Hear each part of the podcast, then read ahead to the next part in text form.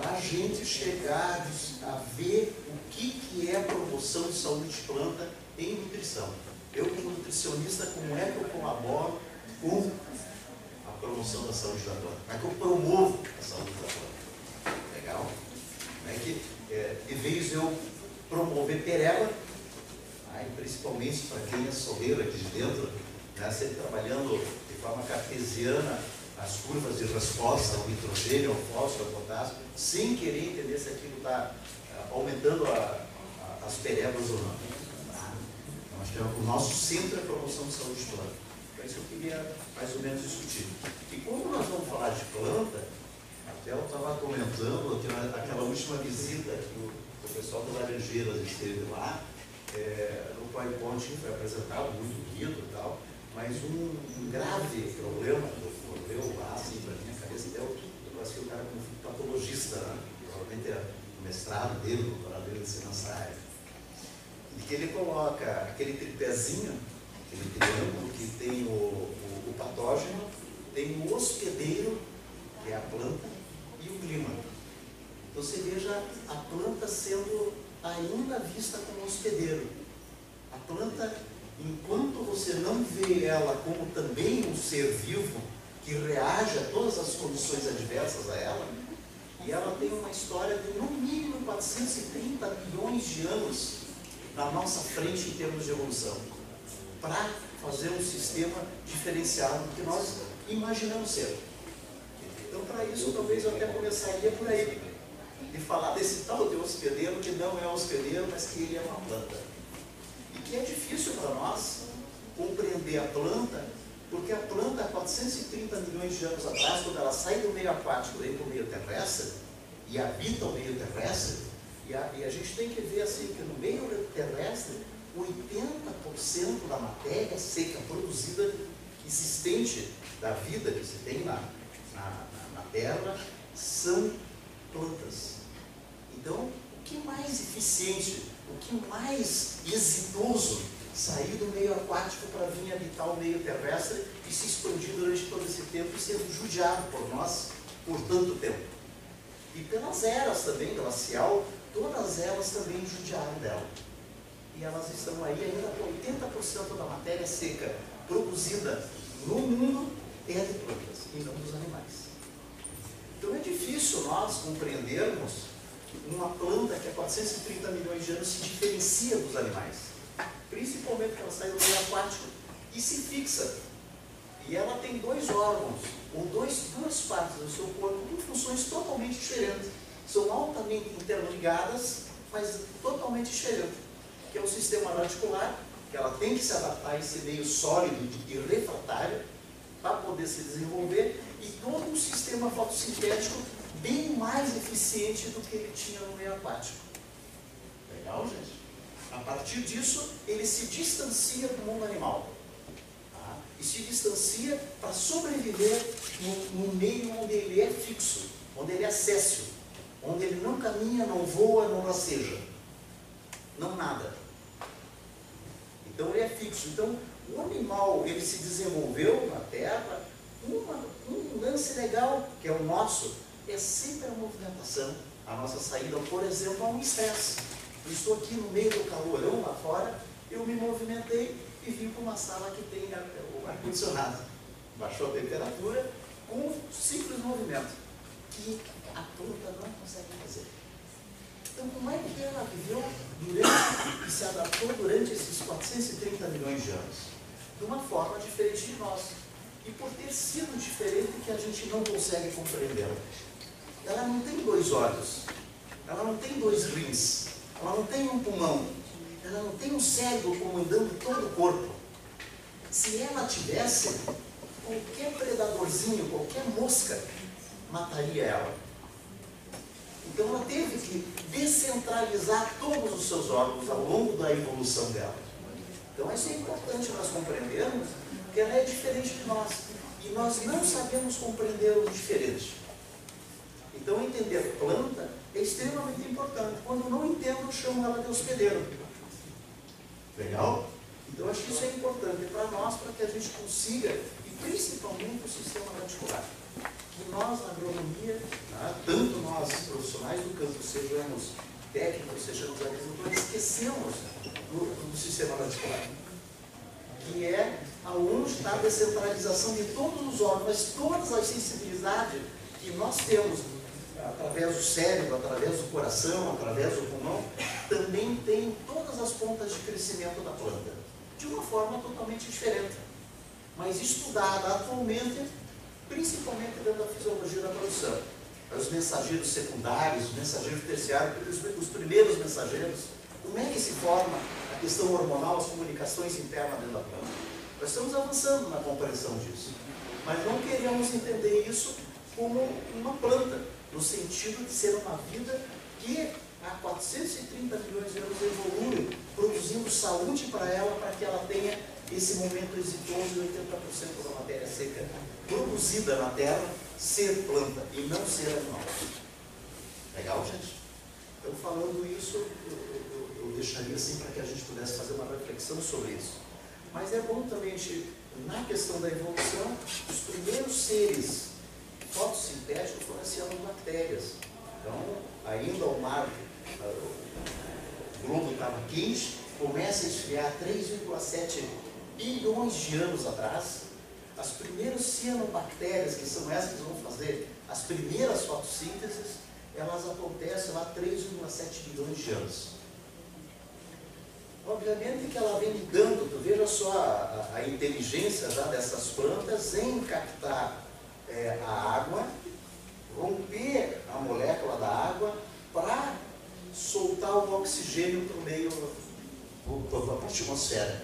Ela pegar o CO2 que naquela atmosfera que não existia vida nenhuma, ela consegue transformar, vir transformando ao longo do tempo essa atmosfera através da fotossíntese.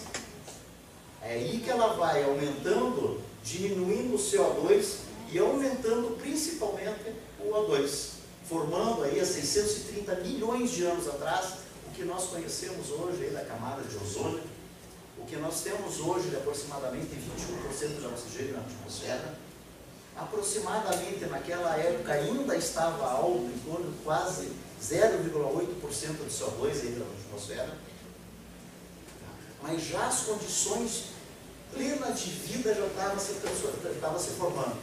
Não era por menos também que esse ser, que era um, ah, que era um cianobactérias, e vão se transformando no próprio mar, no meio aquático, em algas, já com um sistema fotossintético já muito mais aprimorado. Porém, um sistema né, escondido principalmente aí dos raios ultravioletas, dentro da água. A água que filtrava para ela, para ela conseguir sobreviver e fazer a fotossíntese.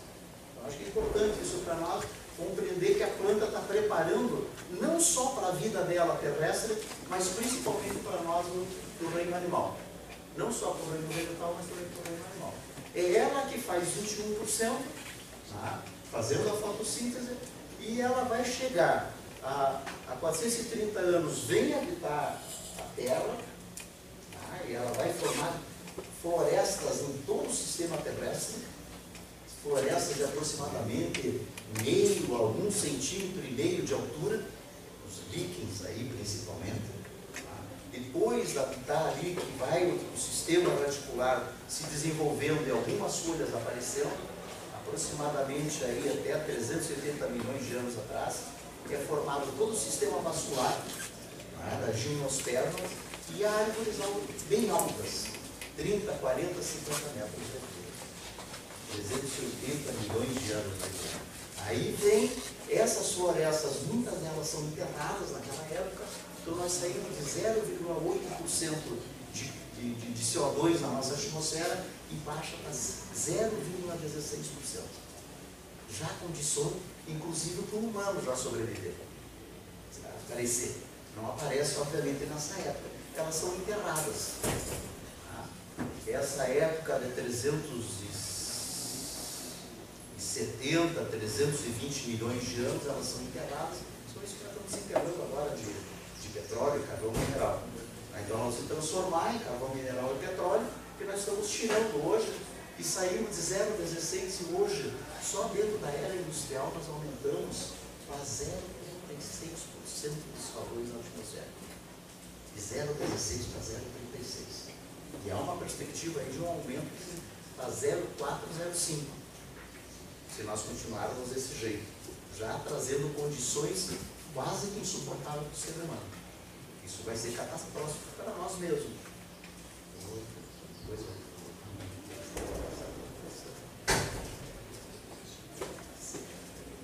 Mas uh, dá para vocês ir compreendendo isso, é enterrado, aí nós vamos ver que aí a evolução do, do reino vegetal chega a 900 milhões de anos atrás com as angiospermas. E o primeiro primata que aparece na Terra há 70 milhões de anos atrás, que seria o mais próximo de nós, os símios, né, os macacos. Mais tarde nós vamos aparecer com aquele que neandertal que desapareceu do, do mundo, que nem sabe o que aconteceu, há um milhão e meio de anos atrás. E nós fazemos agricultura há no máximo 10 mil anos. Há no máximo 10 mil anos. Então, o que, que nós sabemos sobre a planta? Eu acho que é importante nós entendermos primeiro isso, para que a gente consiga falar de saúde de planta, saúde do sistema. Legal? Sair dessa hidrônia que é um sistema altamente dependente de insumos.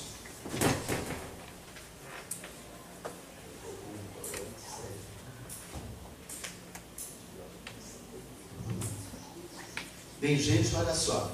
Então, eu estou comentando toda essa história como introdutório para nós, para que a gente consiga compreender uma planta se fixando,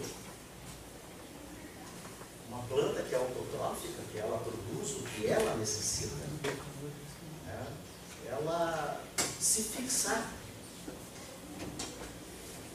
e ao se fixar, ela libera todos os outros seres para andar, caminhar, se movimentar.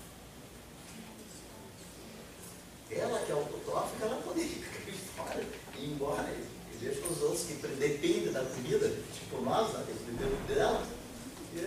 Não, foi o contrário. Toda a vida ela vem preparando o terreno para o ser humano aparecer. Legal? Então, visão ecológica. Agora eu, eu, gostaria de dar um toquezinho assim, para nós ver assim, a diversidade que nós temos de planta, no reino vegetal, a diversidade de plantas que nós temos é uma imensidão. Isso significa dizer que na evolução do reino vegetal, ela evoluiu dando ênfase, ouça bem o que eu estou falando, dando ênfase para a cooperação para a facilitação. E dando o menor ênfase possível para a competição. Só basta dizer que se fosse a competição hegemônica no reino vegetal, nós teríamos uma duas ou quatro, cinco, seis espécies. Nós temos diversas espécies convivendo junto. E não só espécies do reino, do reino vegetal, como do reino animal junto. Ela conseguiu coevoluir com o reino animal e o reino vegetal junto. Isso é cooperação, isso é facilitação. Isso é altruísmo. Não é individualismo. Não é a morte. Não é o herbicida que vem para matar. Não é o inseticida que vem para matar. É a completa é, é, pensamento fora da natureza um mato vem para competir com a soja em luz, nutriente e água. Por isso que nós aprendemos na escola. Mas o reino animal e vegetal mostra para nós o contrário. Vou falar do reino vegetal, que é 430 milhões de anos mais evoluído. A hegemonia quase que total, ela é baseada na cooperação. E incrível que pareça que retiraram o Darwin só a competição para gerenciar e justificar esse tipo de agricultura que nós temos aí hoje. E que a natureza ela é competitiva, é o mais forte que, que sobrevive. É que o líquido está até aí hoje, que é bem frágil, a gente pisa nele e desaparece, né, vira água. Que está ali? é o mais forte sobre o mais fraco?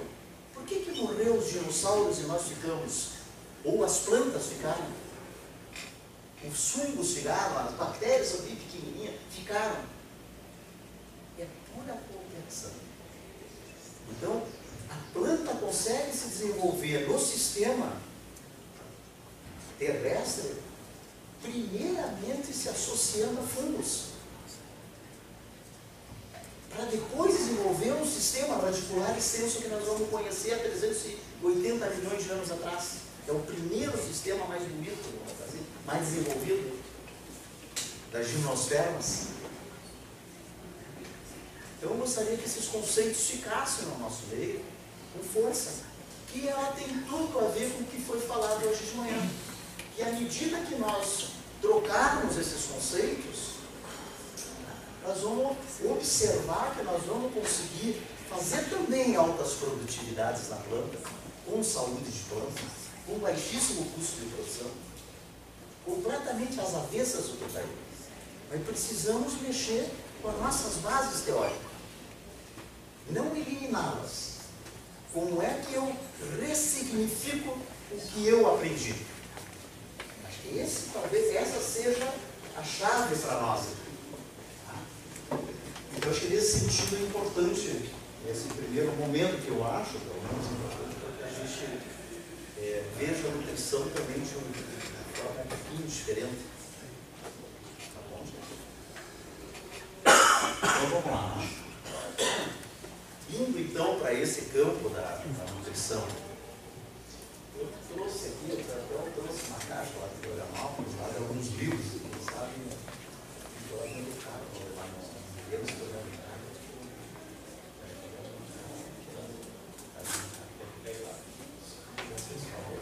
Para eu deixar algumas bibliografias para vocês em português, que é importante, livros muito bons em português.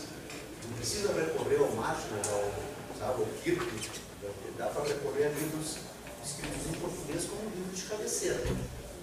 Só que a dificuldade é de ler ressignificando o que está escrito.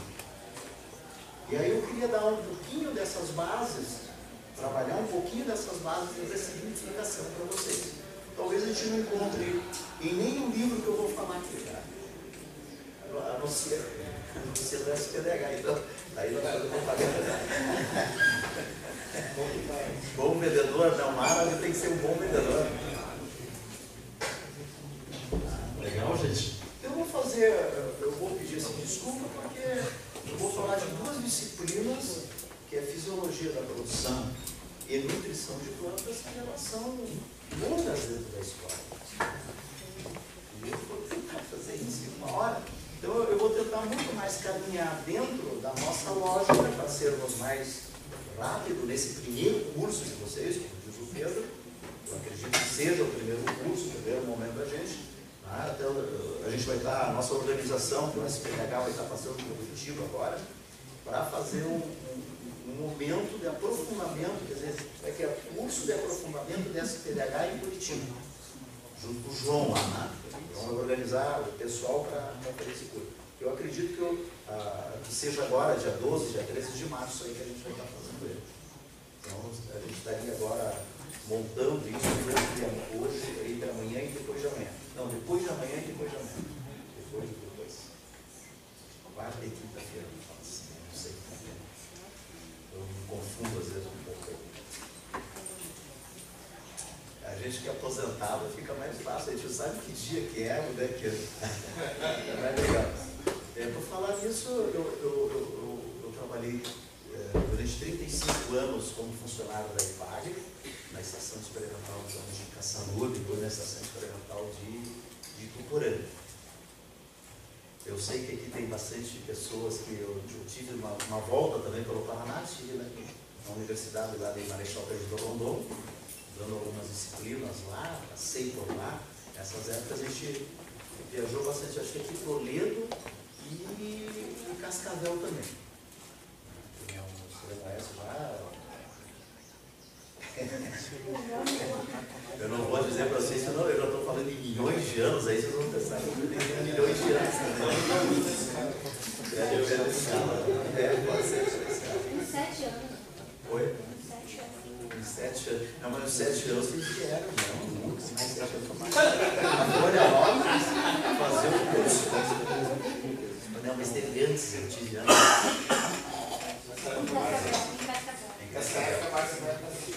Ela não era. Não tem jeito.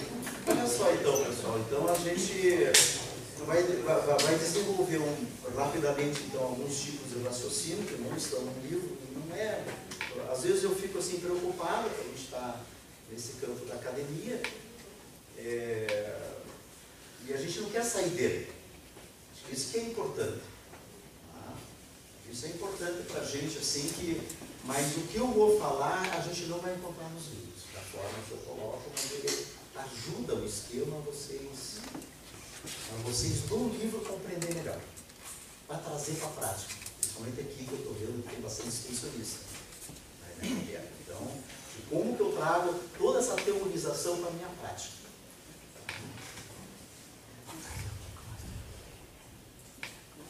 Eu não sei como é que eu faço, se eu subo lá ou não. Acho que é melhor eu subir lá.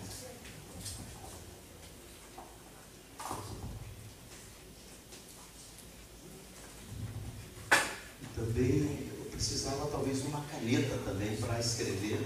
Talvez eu vá fazendo aqui no quadro. Olha só pessoal, um corte longitudinal de uma, uma raiz, o centro de crescimento dessa raiz, a coifa, vocês se lembram? E aqui no ápice da coifa, aqui, onde tem esse pontilhado, todo aquele gel produzido pelas raízes para que ela consiga caminhar no solo ao longo do perfil do solo, que é sólido e refratário. Legal, gente? Então isso é importante para a gente relembrar um pouco, nós relembrarmos a, a, a, a cutícula, nós relembrarmos a endroderme, que é esse azul que está aqui. Essa endroderme, vocês se lembram que ela tem uma cinta de Caspari, formando um cano aqui fora fora, e aqui tem os veios da planta no sistema radicular, que é o xilema e o floema. Só tentar lembrar isso de vocês. De um outro plano mais, mais longo, né? mais longo, esse deve ter aqui aproximadamente centímetro, centímetro e meio, já começam a aparecer os pelos radiculares. Então, os pelos radiculares são extensão da, das células da epiderme elas não são raízes, o pelo radicular. Então, uma extensão da célula. Né? E essa é a região de maior absorção de nutrientes. Então, olhando num suporte é, transversal, nós vendo então um pelo, um pelo radicular, tá? nós vendo então a cinta de Caspari na endoderme, essa parte subenificada. Então, o nutriente ele pode entrar via apoplasto, via parte das fibras da planta, tá?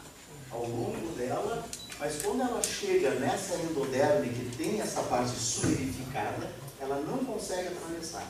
Ela é obrigada a entrar nessa célula para que ela consiga atingir o chileno.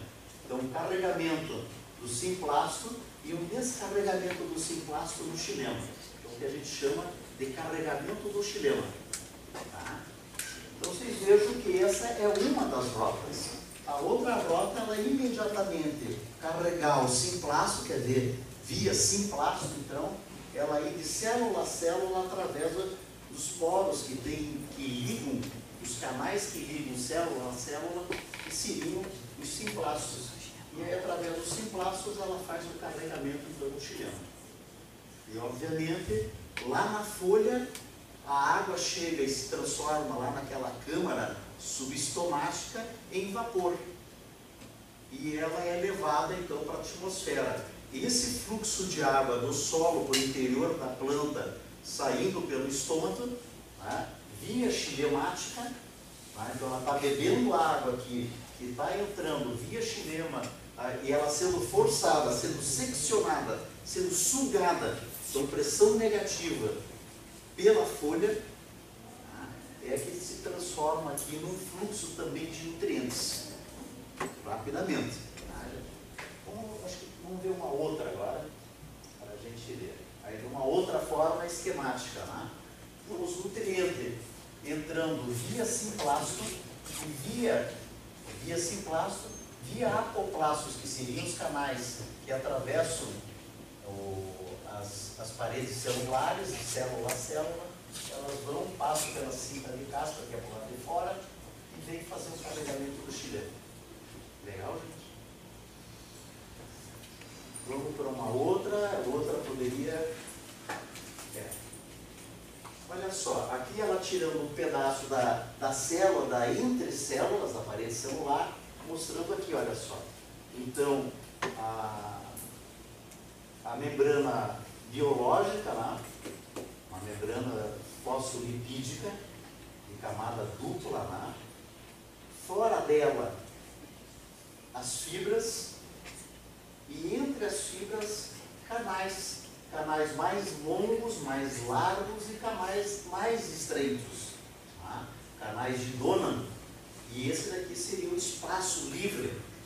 Então, só para a gente ter uma ideia, essa parte do apoplasto das fibras tem aproximadamente 80% do peso dela é água. O peso e do volume, 80% é água. Tá, Então, uma, ela está embebida em água, essa região toda do corpo da planta, que é o apoblasto, essas fibras. Essas fibras, elas têm terminais carboxílicos.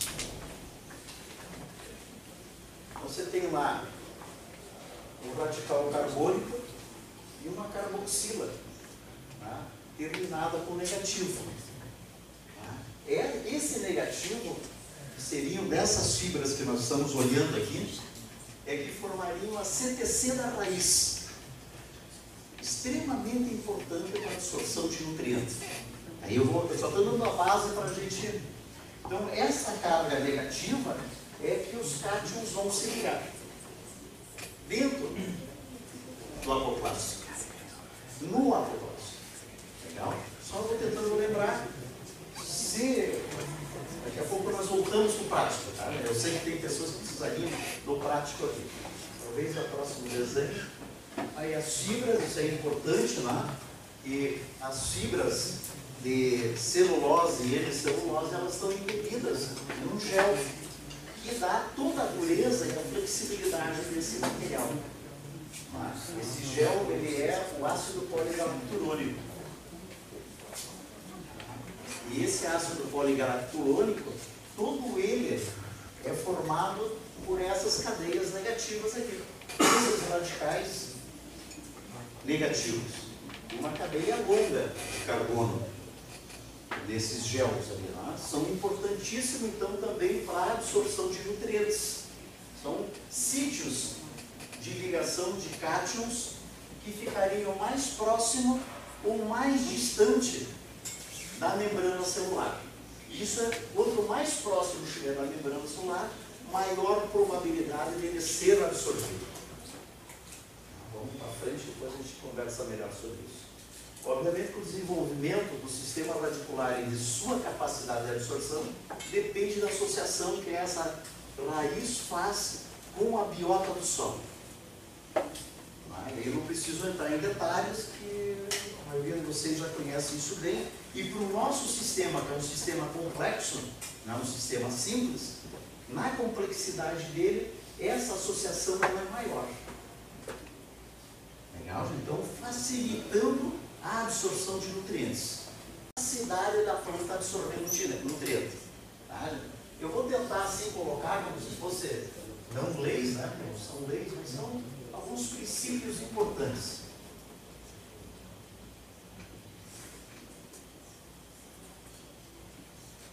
O primeiro princípio que é importantíssimo para nós, que é um, um tema sobre a termodinâmica.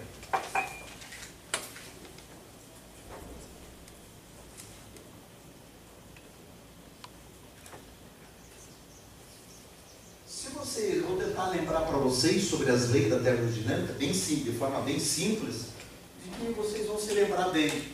O, o, o, os nutrientes, a água também, né, já por questão de potencial, Os nutrientes eles saem dos meios mais concentrados para o meio menos concentrado, até formar entre esses dois campos do mais e do menos, formar um equilíbrio. Digamos, um lugar tem 100, um lugar tem zero, quando der 50 aqui der 50 lá, o equilíbrio termodinâmico. Matou? Isso é química. Tá? Agora, a gente tem que pensar o seguinte, a planta, ela absorve nutriente do meio menos concentrado para o meio mais concentrado no interior da planta.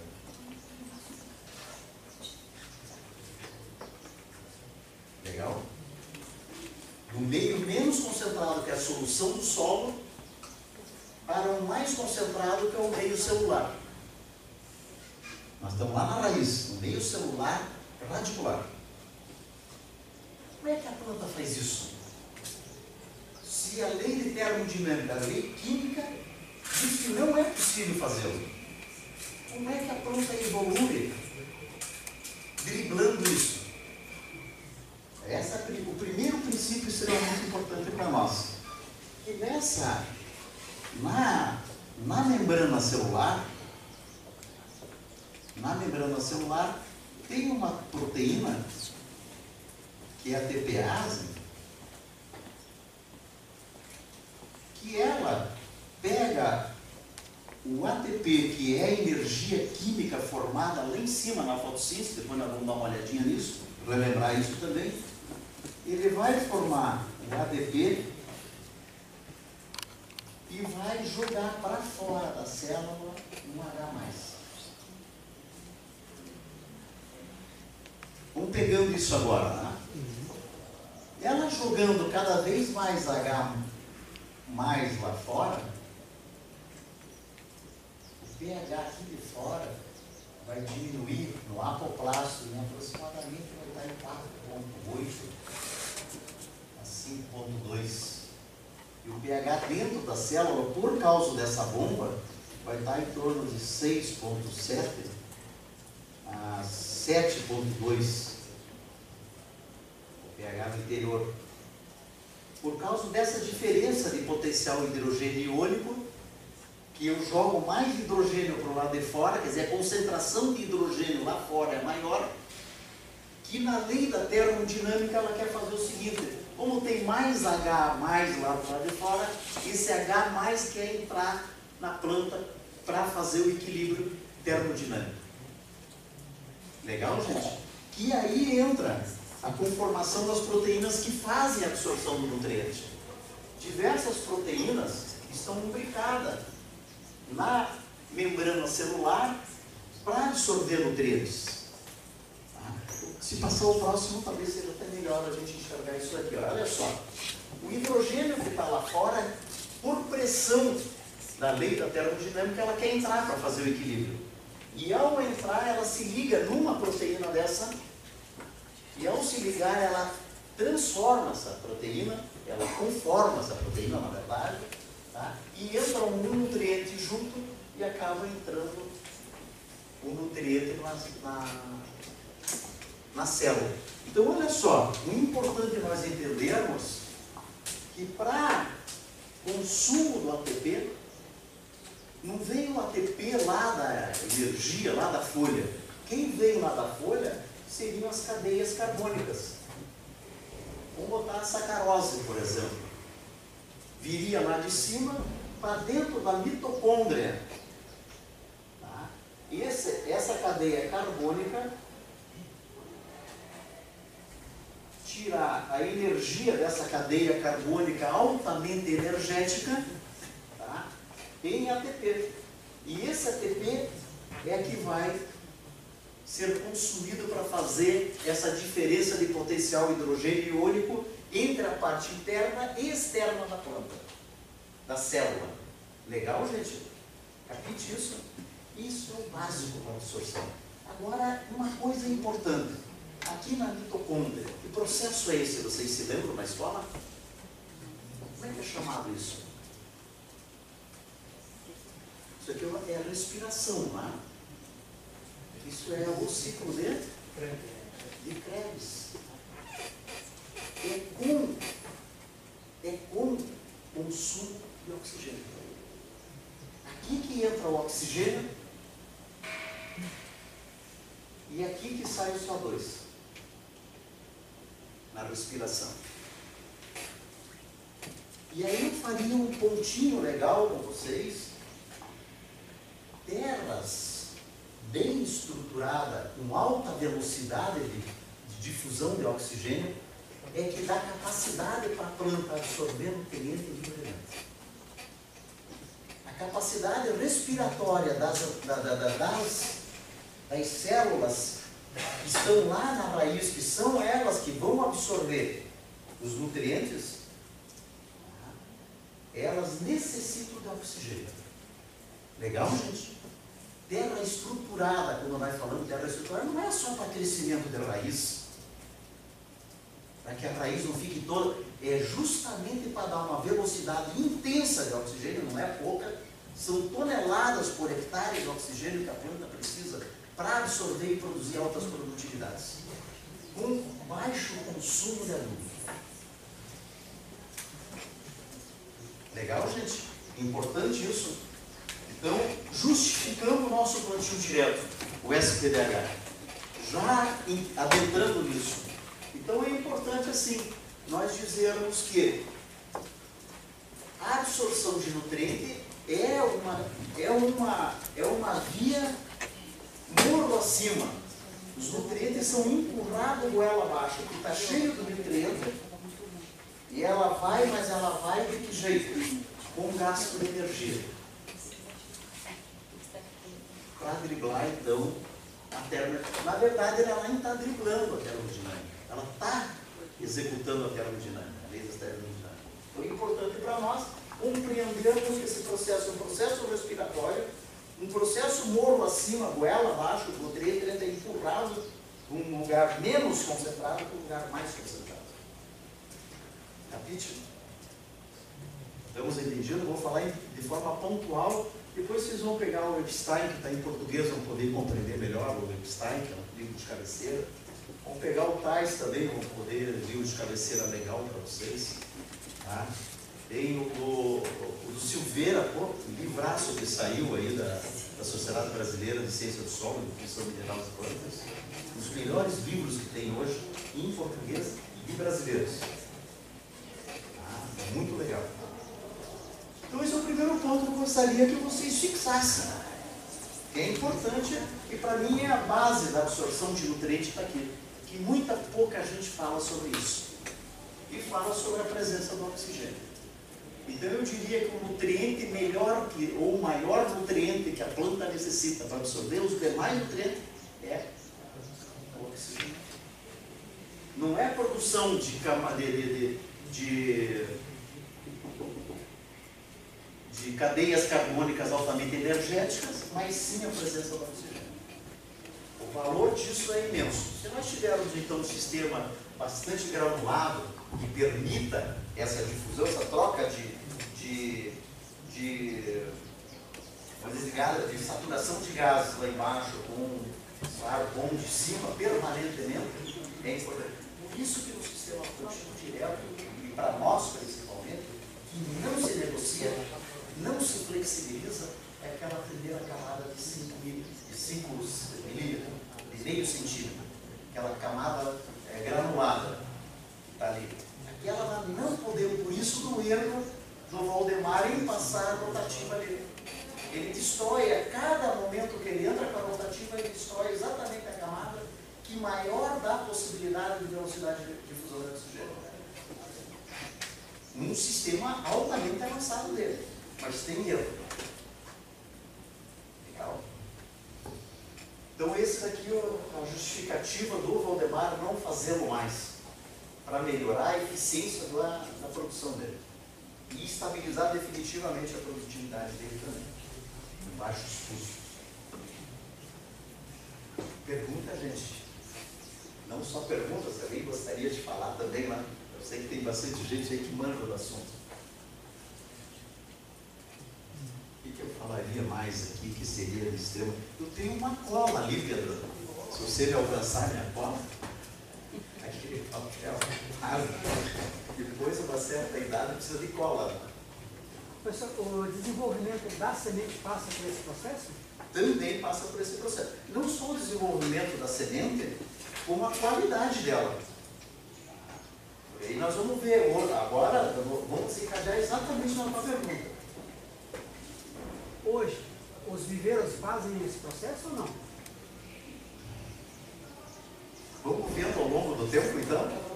Eu, eu, eu vou dar uma mostradinha para vocês sobre isso. Tá? Mas o Marcelo vai falar melhor sobre isso. Os erros que tem nos viveiros. E por que, que nós temos que produzir a nossa própria mamuda? Por isso que nós temos que produzir o nosso próprio berçário. Não uma escova para a planta. Cova não é para a planta. Um ser altamente evoluído tem 430 milhões de anos na nossa frente em termos de evolução. Vai ele construir cova para a planta, chamado hospedeiro planta.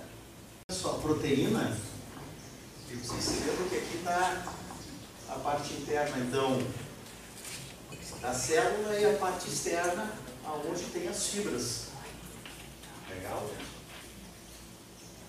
Então você está no alto potencial hidrogênio iônico e um baixo potencial, formando então um gradiente entre um e outro. E essa pressão de hidrogênio é que vai fazer, facilitar a absorção de nutrientes. Obviamente que aqui fora eu tenho os nutrientes dissolvidos na água. Legal? O nutriente que estiver mais próximo da proteína que ele vai ser absorvido. A proteína não sai daquele lugar que ela está, presa na membrana celular, e estica um bracinho para pegar o potássio e trazer porque ela precisa do potássio. Os elementos que estiverem mais próximo da proteína que vão ser mais bem absorvidos. Por isso que aquela camada de radicais livres carboxílicos formando a CTC da raiz são importantes. Esse, esse negativo que estiver mais próximo da proteína que vai absorver o nutriente vai ser mais facilmente, proporcionalmente vai ser o mais bem absorvido, o mais rapidamente absorvido. Legal, gente? Então isso tem uma questão prática importante. Na maior parte das lavouras de hortaliça, a maior parte das lavouras de hortaliça, altíssimas quantidades de potássio e de fósforo. Então a concentração de fósforo e potássio nessas lavouras que têm excesso, que estão acima de 180, 200 ppm de potássio, de 60, 70, 80 de fósforo para cima, que é normal nós encontrarmos 400 de potássio, é normal 300, 400 de fósforo nas áreas de hortaliças, aquelas que vocês visitaram. Tá? É normal isso significa na prática o quê? Nesse ponto número 2, é de que eu estou colocando mais fósforo, mais potássio próximo da proteína. A absorção desses nutrientes vão ser mais absorvidos em detrimento dos outros nutrientes. Nós estamos falando de saúde de planta. Nesses momentos que eu tenho esses excessos, trancando a entrada de outros nutrientes pela questão da proximidade física, eu vou formar tecidos incompletos, com sítios de ligação nesses novos tecidos totalmente abertos. Entrada de doença. Obviamente que na maior parte dessas fibras que nós estamos vendo aqui, e teríamos um outro radical aqui, uma carboxila, do lado de cá, quem vai dar estabilidade a essas duas fibras é uma ligação do cálcio. Mas não só dá estabilidade à parede celular e a rigidez da parede celular, como também ela vai dar capacidade de. Como é que seria? É, a enzima que, a, que o fungo a bactéria vai jogar aqui para dentro é a poligalatase.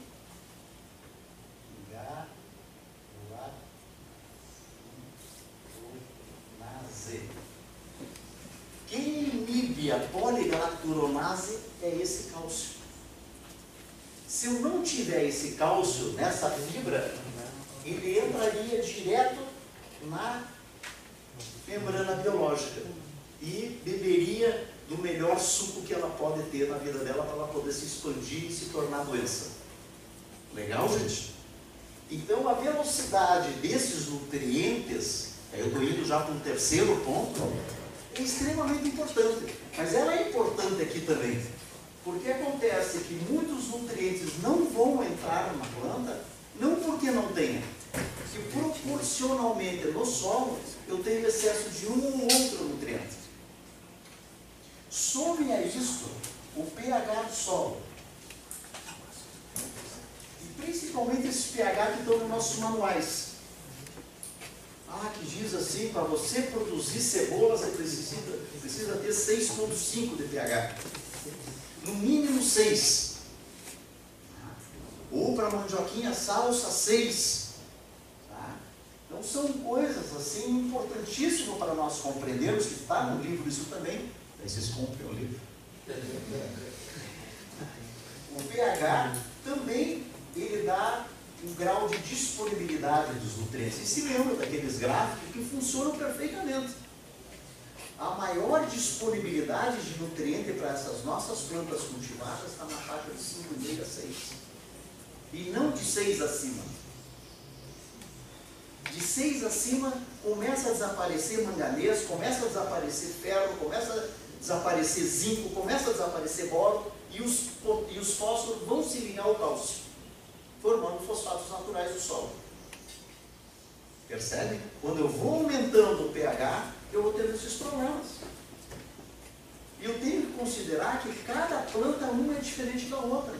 Umas gostam de meio ácido. Pega uma samambaia. Por que, que a samambaia sobrevive em pH 4.2?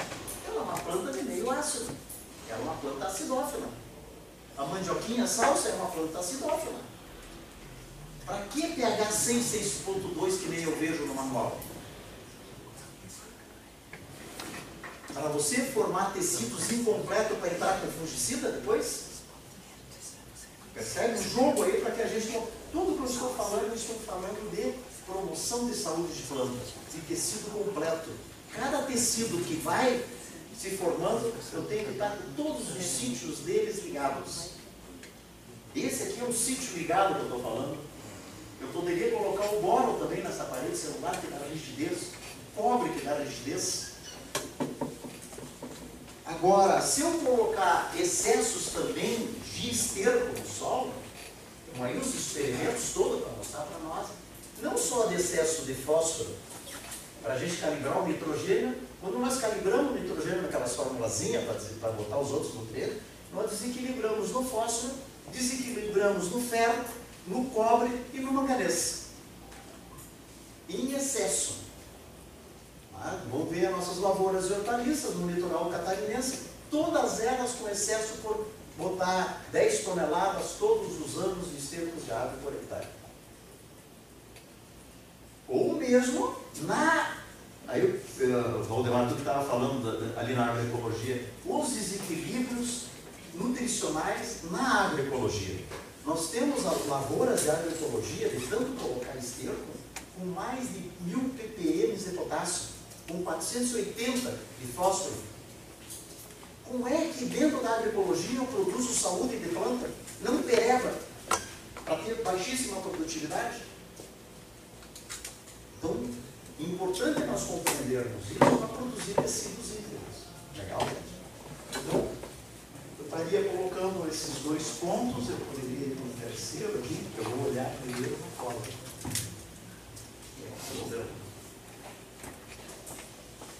Tem também essa questão do balanço energético, né? é uma coisa que eu preciso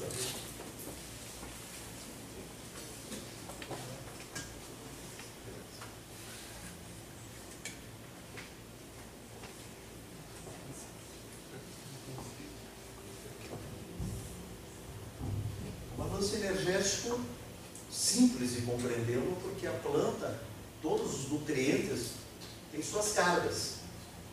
Uma carga, duas cargas, três cargas lá. E essas cargas, a planta tende, no seu interior, equilibrá-las. Sempre ela vai tender a zero carga. Se ela absorve o potássio, que é um mais, ela vai querer um borato, um menos, para zerar. Tá? Legal, gente? Então ela sempre vai tender a zero. Obviamente, um excesso de algum desses nutrientes, um excesso de algum desses nutrientes, é um problema sério nesse ponto aí. Como, por exemplo, que acontece muito em hortaliça, vamos pegar tomate, né, que é a planta mais ferelenta que tem. Né? O contrário, para mim, é soja e brássica. A mais ferelenta ainda é ela. É ela né? Nesse campo de energético é extremamente importante que ela forme né, aquele fundo preto. Na melancia também acontece muito, mas principalmente no tomate. O fundo preto ele pode ser manifestado com maior força se eu, no olhar para a planta, eu entender o que, que significa balanço energético, eu entender que a planta precisa de cálcio, porque o fundo preto é deficiência de cálcio, o que, que é que eu faria para a planta para ajudar a planta? Para que ela absorvesse melhor o fósforo. Então, nesse caso, como ele é positivo, eu deveria, naqueles elementos que ela mais necessita absorver, como é o caso do nitrogênio, eu não usar nitrogênio positivo, um nitrogênio amoniacal. Eu usar um nitrogênio na forma nítrica, negativo. Porque se eu jogar mais nitrogênio negativo, vai facilitar a entrada de positivo. Se eu jogar mais nitrogênio na forma amoniacal, eu vou ter mais problema nesse caso. Olha só, se eu não tiver oxigênio, diminui a respiração radicular, diminui a absorção de nutrientes. Preciso de ter terras fofas. Tá? A proximidade do nutriente, excessos e faltas vão diminuir a proporcionalidade, a planta continua crescendo, porém com deficiência de nutrientes, formando tecidos incompletos. E a mesma coisa no balanço energético, que para mim é um dos principais. Com esse balanço energético, nós soubermos o que a planta necessita naquele momento, na proporção que precisa, que é onde eu vou entrar agora, tá? ela vai ter problema de formação de tecidos incompletos. Problema. Aí, se tem isso, tecidos incompletos, sítios e ligações abertos, você tem que usar inseticida. Você tem que usar inseticida. Não tem saída. A não ser sair de 12, 14 quilos de tomate por pé e querer colher um padrino. Aí tudo bem. Tranquilo, gente? Eu paro dessa primeira parte aqui, estou fazendo bem parte, por exemplo, assim, para tentar. Vamos ver se tem mais desenho aqui para mim ver se dá para dar um, um sistema dentro dos livros, vocês vão ver, vão estudar melhor isso, para quem não estudou. A folha, né, gente, importante, a câmara subestomática, o vapor da água, succionando a água. Então a água ela tem uma força que é a força também de coesão entre as moléculas. A gente tem assim que a molécula da água, que, que é H2O, então o H2, então cada um seria um mais, um positivo, então teria dois positivo, e o oxigênio tem dois negativos, então é uma molécula apolar. Tá? Mas pelo ângulo que tem entre os dois hidrogênios em relação ao oxigênio, ele libera uma energia que faz ele se tornar polar. É importante isso que a gente esquece dos, das, das propriedades da água. E isso dá uma capacidade de uma molécula se grudar à outra. No momento que ela perde água, ela está ligada com a água do solo através do sistema radicular, através então aí que liga aquele ponto do sistema radicular a essa parte que é o xilema, que são canais fininhos, altamente resistentes, consegue aguentar essa força negativa no interior dela para fazer com que ela tenha um fluxo permanente. Legal, gente? Isso é importante nós perder, não perdermos de vista a força de coesão entre as moléculas de água. Tá? para que a gente compreenda esse fluxo. No momento que os nutrientes estão carregando o xilema, como é que esses nutrientes eles sobem? Eles não sobem por diferença de, de potencial entre a água que está lá fora e o que está aqui dentro. Que está cheio de nutrientes, está cheio de sais, então a água vem por esta força. Essa força é importante. Porém, a força maior é a força negativa feita pela transpiração. Tá? É essa que vai dar o fluxo de água entre o meio é, sólido e refratário, que seria o nosso solo, e a atmosfera por, pelo interior da sua planta. Eu voltaria então para aquela primeira figura, que é importante aqui para nós, eu estou falando de uma coisa legal entre nós, que era o, que está dentro de um desses pontos, que é que ao longo do sistema radicular os nutrientes entram. Há regiões daqui dos pelos radiculares onde há maior absorção. Porém, tem alguns nutrientes que têm velocidades menores de entrar no sistema radicular. E tem algumas classificações de alguns nutrientes que eles são imóveis no simplástico, por dentro das células. Principalmente o cálcio e o boro. Porque eles fazem parte de um sistema de comunicação interna que se ele entra muito dentro do citossol, ele pode desencadear algumas coisas negativas ou positivas dentro da planta. Ah, vou menção parte, mas eu não. Só para mim não me. Olha só, os nutrientes. Bem, se a gente fizer uma análise de uma planta, nós vamos, se tiver a tabela periódica do solo, provavelmente todos esses nutrientes da tabela periódica, se nós fizermos uma análise, está dentro da planta. Mas nós, na ciência, é, reconhecemos que temos 14 nutrientes essenciais para o desenvolvimento da planta, do começo ao fim da atividade. Para que ela faça o ciclo completo, 14 nutrientes. Legal, gente? Isso é importante para nós entendermos.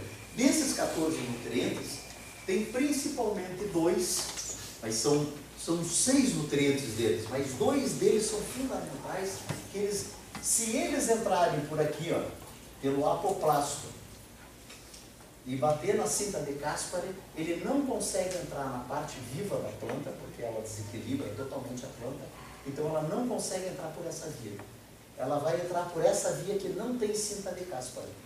Aí ela carrega diretamente do apoplasto ao xilema, que também é uma, uma continuidade do apoplasto. Só que é uma outra forma de apoplasto, que é em forma de cano.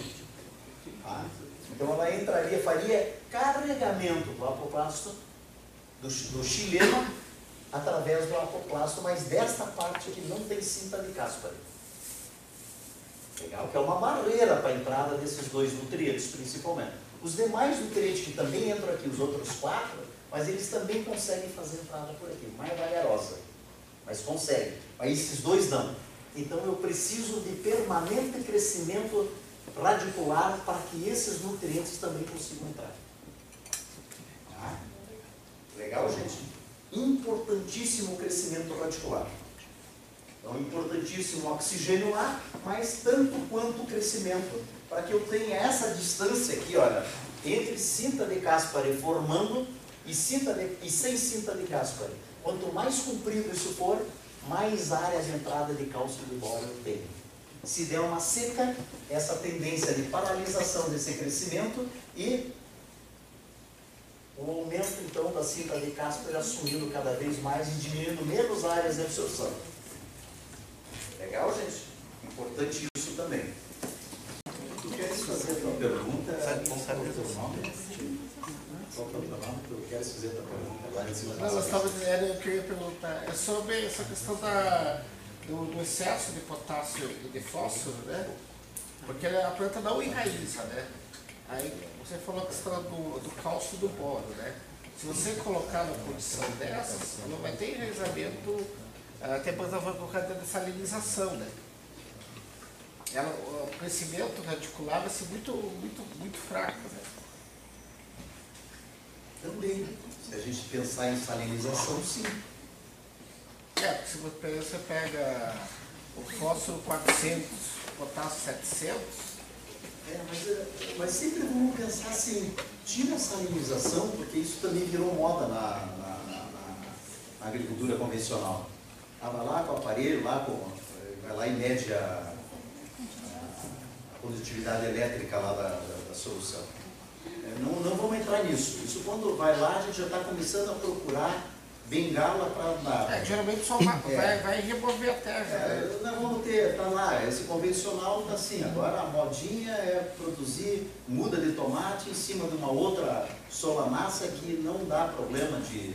Então uma coisa parece ser tecnologia avançada. Eu quero saber como é que tu sobrevive com o tomate e tendo fusário no solo. Não como doença, mas como mais um fungo do solo. Legal? Então nós estamos no STDH agora. Professor, o adubo aéreo, ele pode ser feito terrestre? Desculpa, eu não compreendi. O adubo foliar aéreo, ele pode ser feito terrestre e ele tem a mesma absorção ou tem que ser aéreo mesmo? Não, nesses 430 milhões de anos que a planta vem evoluindo, ela evolui para que a absorção de nutrientes seja feita pelo sistema radicular. Então vamos falar que 98% de todos os nutrientes entram via radicular. Ali é a boca dela, e não a folha. Não force a folha, você vai mexer com cutícula, Tá? Você vai botar uma bomba nela, por exemplo, você vai comprar qualquer adubo foliar, você vai ver que tem bastante nitrogênio. Esse nitrogênio está na forma de ureia. A ureia rompe toda a camada da cutícula da folha, para que ela consiga aumentar a velocidade de absorção dos nutrientes. E abre ferida para fungos e bactérias. Tá? Então nós não vamos pensar em nutrição via foliar. Eu vou usar a folha quando eu não tiver outro recurso. E para alguns nutrientes. Um cálcio, um manganês, um cloro. Pode até ser. Mas os demais não. Tá? A planta absorver 100 miligramas de nitrogênio do solo, alocar 150 na fruta, Pode, mas aí ela tá tirando dela mesmo. Fala mais alto. Se isso acontecer, ela vai estar tirando de outras estruturas para. Percebesse? Então está havendo retranslocação. Quando ela, ela come 100 do chão, mas a fruta quer, o filho dela quer beber 150, ela tem que arranjar 50 de outro lugar. E ela vai tirar do corpo dela. Abrindo ferida para a entrada de pereba. Para você tirar nutrientes de outro lugar, que é o reservatório que nós falamos, que é o vapúlo, tem um mínimo de nutrientes para meio-dia, numa TDA máxima. Com sol, temperatura ideal, diferença de temperatura, então no tomate, entre dia e noite. Uma TDA desta é depredado os nutrientes no entorno da, da- da- do, sistema radicular, que no sistema de difusão de entrada de nutrientes mais próximo do sistema radicular para ser absorvido, demora a ponto dela não ter nutriente para colocar lá em cima. E formar também tecidos incompletos. Então são dois momentos perigosos. Retranslocação. Ah, eu fiz uma adubação errada. Tem que começar por aí. Tá? Então isso pode acontecer. Essa daqui foi a segunda que a gente determinou. Na verdade, essa foi a segunda que a gente determinou. Quando a gente determinou a segunda, já era sob controle. De jogar todas essas linhas para dentro. Mas eu vou mostrar uma para vocês da cebola, ou vou deixar para o Aldinei mostrar para vocês a cebola, que eu determinei em 2004 uma cebola agroecológica. Do meio da vida dela todinha, no- na formação de bulbo, toda, todos os, os 10 nutrientes que eu determinei saíram daqui. Fizeram o seguinte. A planta se consumindo e entrando pereba. 12 toneladas por hectare, 14 toneladas por hectare e o convencional 30, 40. Legal, gente? Então isso daqui é um ponto importantíssimo que está dentro daquelas. Legal isso, gente? Importante nós não nos perdermos nisso. Então a planta ela tem uma dinâmica. Qual é a primeira dinâmica dela? Que ela está apontando aqui para nós. Vocês observam que a planta ela é pequena, ela come pouco? Vocês observaram no número? Quando ela começa a aumentar e ter filhos no corpo dela mamando e comendo, aumenta a TDA, a quantidade de nutrientes. Vocês observaram isso? Se vocês observaram uma coisa tão óbvia dessa, que uma planta pequena come pouco, por que, que nós fazemos uma adubação de 45 sacos por hectare, de 5, 20, 10 de cebola por hectare? Por que, que nós colocamos duas toneladas e meia de 5, 20, 10 na linha de plantio de tomate? Na primeira aumentou a mais dessa mesma tonelagem? Se a planta pequena não quer comer aquela quantidade. Vocês veem onde é que vocês estão entrando nesses pontos que a gente está falando aqui? Aí entra a questão da salinidade, com certeza. Mas antes da salinidade, ela entra um problema de proximidade, de NPK no, junto com a membrana celular. Ela vai preferir esses nutrientes que estão sendo jogados em detrimento dos outros. Dos outros, eu estou falando de três, dos outros onze. Que não seja onze, que seja, que seja nove.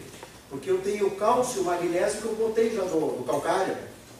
Então, NPK mais cálcio e magnésio deu 5 e os outros 9 para tecidos íntegros. Onde então? Então, vocês percebem o crime? E olha aqui é uma coisa óbvia. Eu sou pequeno, eu como um pouco.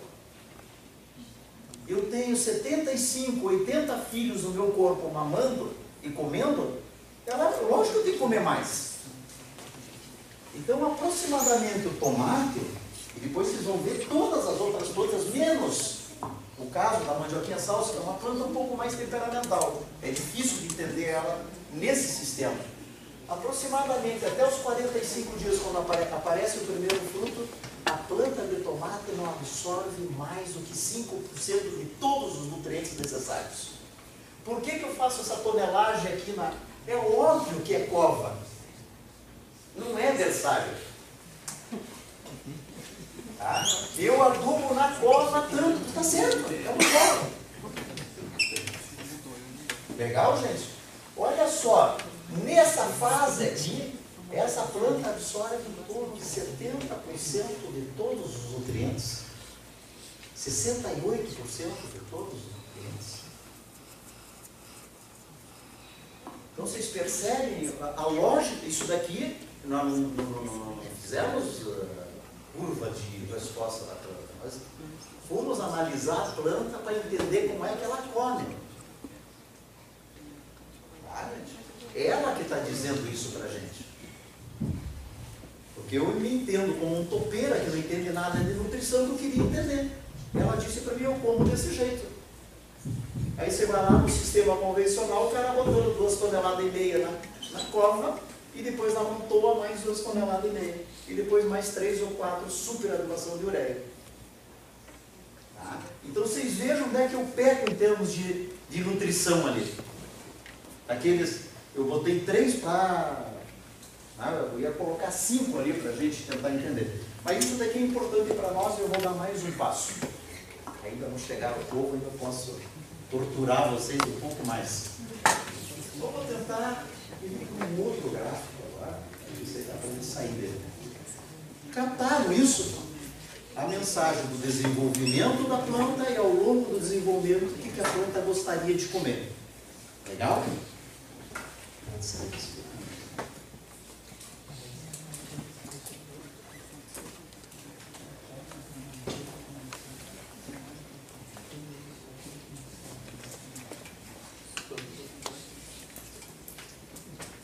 Já meio na questão da da adubação mais na produção ecológica já tem algum estudo também ou não? Você tem, seja ela agroecológica, ou seja a planta quer comer dessa forma. Agora o problema no agroecológico, como é que eu dou comida para a planta desse jeito? É uma discussão longa entre nós. É muito limitado, muito proibição, né? Professor, uma- um questionamento aqui que surgiu. É, a partir desse pressuposto, desse teu, dessa tua filosofia ali, né, que eu também concordo que a planta pequenininha não vai precisar de tudo.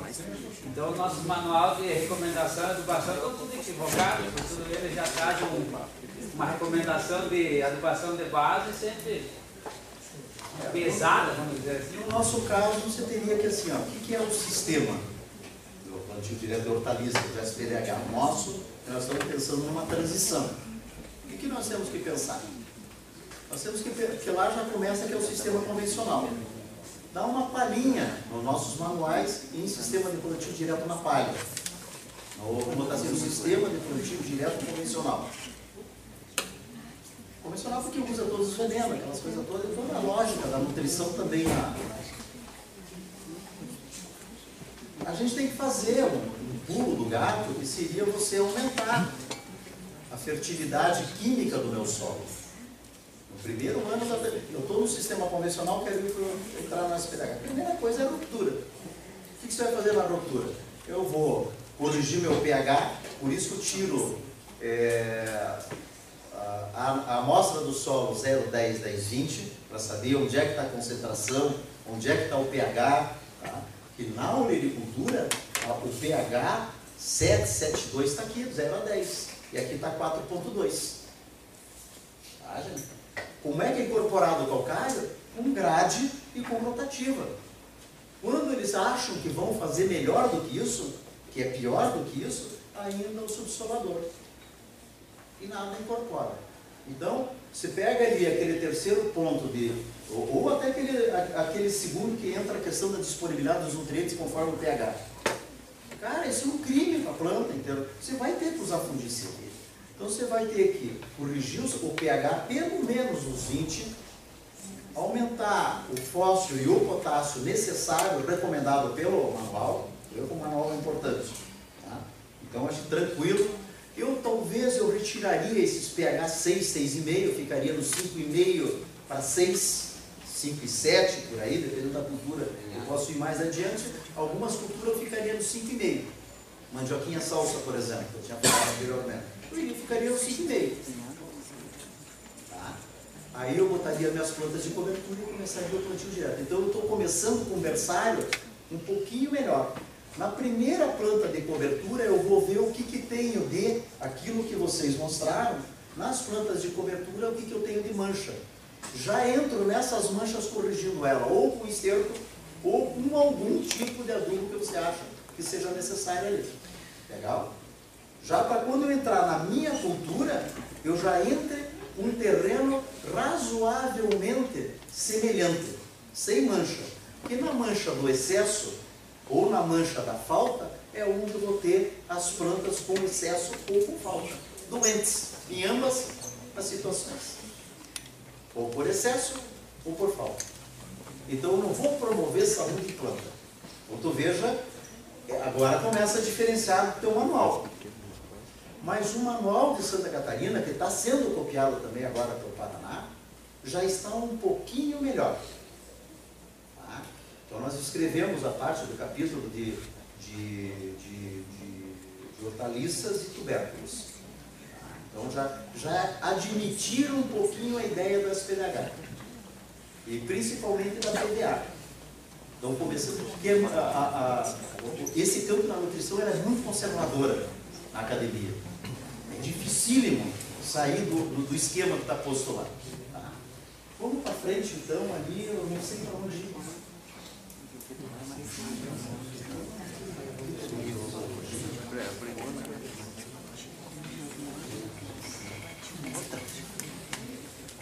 Eu acho que é aqui, ó. Tá, Vamos, vamos dar uma, uma concentrada aqui, que essa, é- esse que é o pulo do gato que eu estava falando para vocês. Vou te juntar todas essas coisas que estão dando dor de cabeça em nós, para dar um pouco mais de dor de cabeça. Olha só isso daqui, gente, ó. Importante aqui para nós. ó. Então, em todas essas taxas de absorção de nutriente, também taxas de crescimento da planta estão juntas. O crescimento da planta seria nós pegar- pegarmos a planta, secarmos ela, fazer ela bem seca, a gente moe e pesa quanto é que deu essa planta seca. Então, quanto de matéria seca produzida. Depois essa matéria seca, a gente tira um pedacinho dela para fazer a análise, para ver quais são os nutrientes que tem ali de dentro. Legal? Por isso que tem de nutriente e de massa seca. Mas só que os nutrientes e a massa seca são de pesos diferentes. As dimensões são diferentes. A absorção em termos de quantidade de um micronutriente, um micronutriente é tão pequenas as quantidades que a planta precisa, que ela é medida em micrograma. O potássio, o fósforo, o nitrogênio, que é um macroelemento, é em miligrama.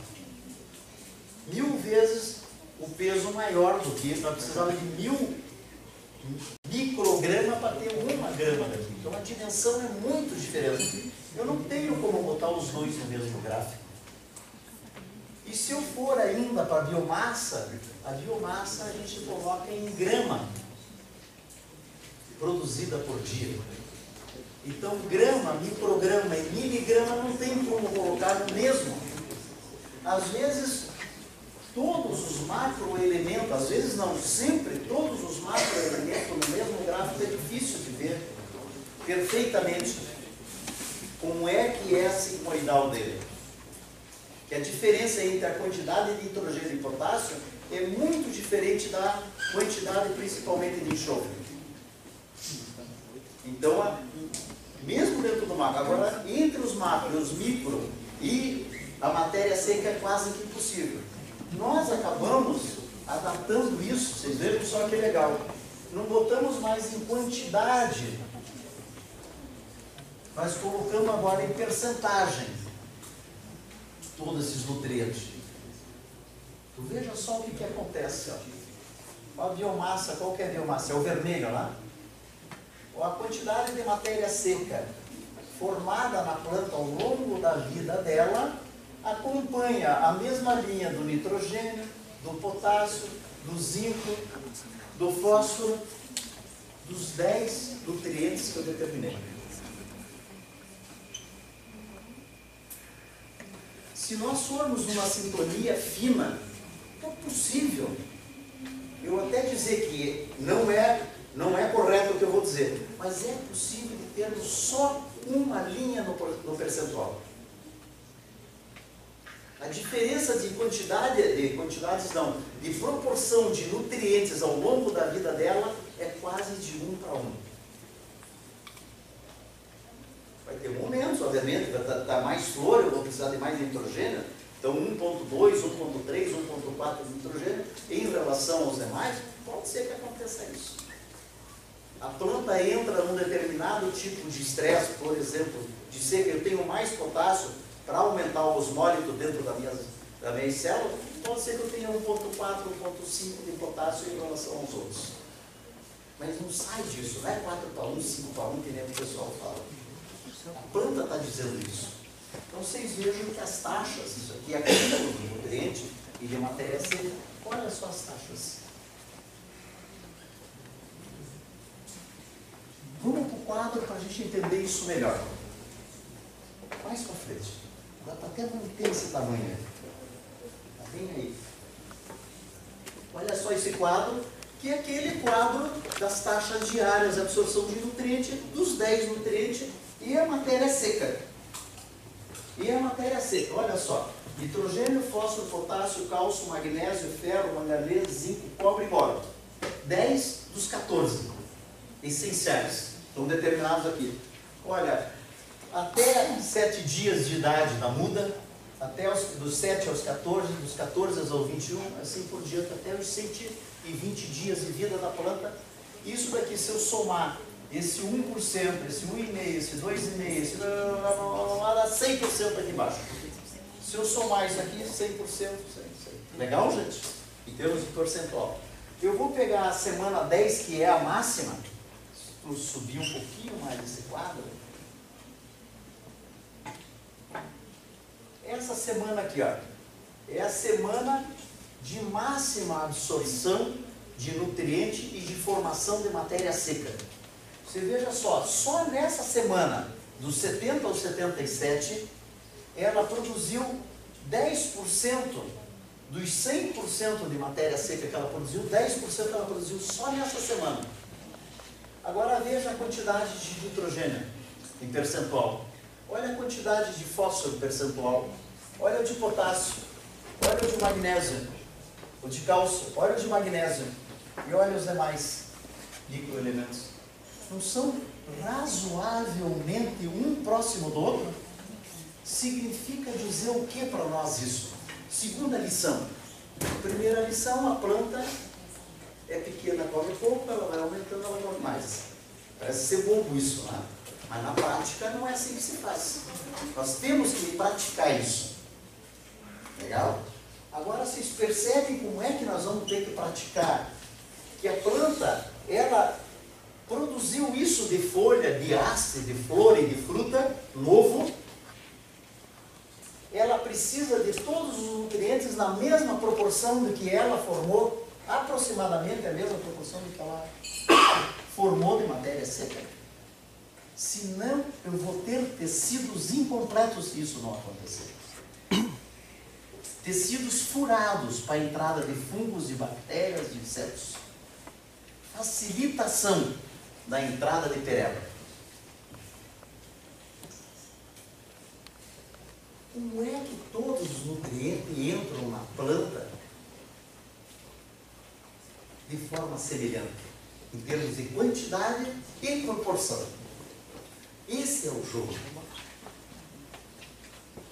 E aí, gente, sem ser dentro de um sistema, e a gente vai discutir isso durante esses dias, um sistema que, a, que, que você consiga conduzir uma planta na vertical, que você consiga podar ela com um determinado tipo de tamanho, não com 16, 20 cachos, tá? que seja lá com 9 cachos, com 12 cachos, que seja, tá? mas que seja uma planta menor, tá? com uma capacidade de dar comida para todos os seus filhos, na mesma proporção, na mesma quantidade que eles necessitam. Como é que eu tenho um, um solo que tenha uma velocidade de oxigênio razoável para que todos esses elementos sejam absorvidos conforme a planta necessita? Então, para isso eu não posso ter nem excesso e nem falta. É para isso serve o manual. Nesse sentido, o manual é extremamente bom. Tá? O problema é que o pulo do gato não é dado. Porque ainda o sistema está dependente do manual, ao fungicida, ao herbicida, e é um sistema convencional. Mesmo do plantio direto na palha. Tá? Não é por menos que a soja tem quatro, cinco, seis aplicações de fungicida. Então alguma coisa tem de errado no sistema para isso estar tá acontecendo. Então essa é a pergunta que nós, o SPDH, permanentemente temos que fazer. Então, se isso não está acontecendo dessa forma, de proporção e quantidade, com certeza tecidos novos incompletos. O teu sistema está furado. O teu sistema vai se tornar dependente e não com autonomia. Tá bom, gente? Se vocês captaram isso, como fazer isso, aí com o tempo nós vamos conversar. Até amanhã acho que vai ter bastante tempo, principalmente nessa aula. E quanto mais nós puder absorver do Claudinei, vai ser melhor. É ele que mais manja sobre isso hoje, né? É o cara que é o bambambão hoje. E é o cara que mais entende cebola no Brasil hoje. É o Claudinei. Olha só, vamos dar mais uma olhadinha aqui em gráficos. Olha só, esse gráfico aqui é da moranga híbrida, ó. também determinada lá com aquela do tomate. Olha só o desenho. Parece que está mais perto ainda as linhas, né? Então a proporcionalidade, a quantidade ao longo da vida sendo respeitada. Provavelmente é uma planta que se eu fizer, eu tenderei a eliminar a utilização de um monte de, de, controlador de tereva. Né? O melhor controlador um dos melhores, né? Não é o só. Mais para frente. Olha, esse aqui é a cebola criou. Esse, essa é a cebola agroecológica. Mesmo ela precisa daquilo. Por ela não ter sido respeitada, isso que aconteceu a translocação em massa. Mas ela tem o mesmo desenho de necessidade. Aí a tabela que você pode fazer, você constrói uma tabela, essa, essa é para tomate. Eu não sei se tem aqui a tabela. Olha lá, ela, ela, aqueles nutrientes que estão lá em, em, em, em percentual, é percentual dessas quantidades de nitrogênio, de fósforo, de potássio, de cálcio. Tá? A gente pode então colocar no lugar daquele percentual, colocar números. Aí dá uma tabela. Eu posso fazer a tabela conforme eu queira fazer a adubação. Tá? Então teria uma tabela de adubação conforme esses quatro. Pelo excesso que tem de nutriente, é um ponto de disseminação de doenças de pereba. E nós estamos na lavoura de tomate, não estamos em outra lavoura. Esse é o ponto de disseminação de doenças e é uma lavoura que provavelmente você vai ter que necessitar de, de, de, de controlar com os agroquímicos. Dificilmente tu sai disso. Eu cometi que eu deveria ter olhado isso aonde? Lá nas plantas de cobertura ou ter montado meu sistema de irrigação e ter corrigido esse problema bem antes. Legal, gente? Vamos para o próximo. Olha só o que é uniformidade. Olha a altura dessas plantas. Olha, todas elas são gordinhas, redondinhas. Perceberam? Olha só a parte nova dela. Um verde mais claro que o restante do corpo. E se ela fosse essa parte nova tão escura quanto o corpo, que está acontecendo? Adubação. Adubação demais. Excesso de adubação. Vocês vejam que quando essa planta de tomate tem em torno de 15, 20% de mais claro, é sinal que a adubação está sendo bem feita. E se ela tiver 30% de claro? Está faltando. Legal, gente? Vamos tentando. É um exercício que o pesquisador, o extensionista e o agricultor precisam fazer permanentemente, que é um ponto de especialização. Sinais de planta é especialização. Ninguém melhor no Brasil conhece isso em cebola do que o Claudinei. Em Brássica, ninguém melhor, em Mudas, ninguém melhor que o Marcelo.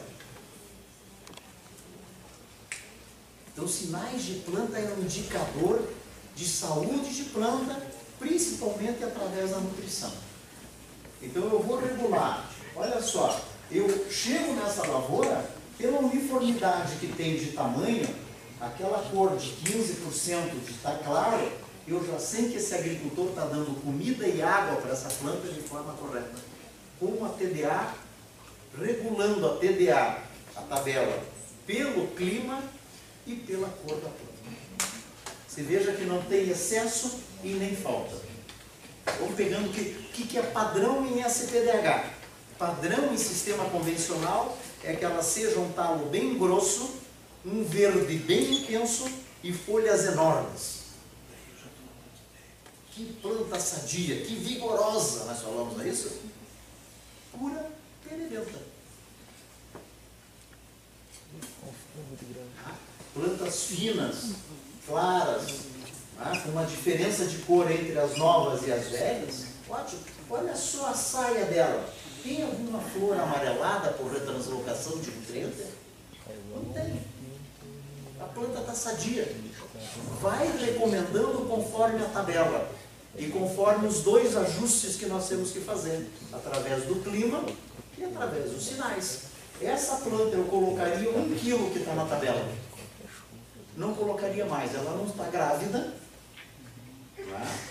ela está tranquila, ela não está naquele ponto de que necessita de mais de comer, ela dá para comer os filhos, o corpo dela mamando e comendo.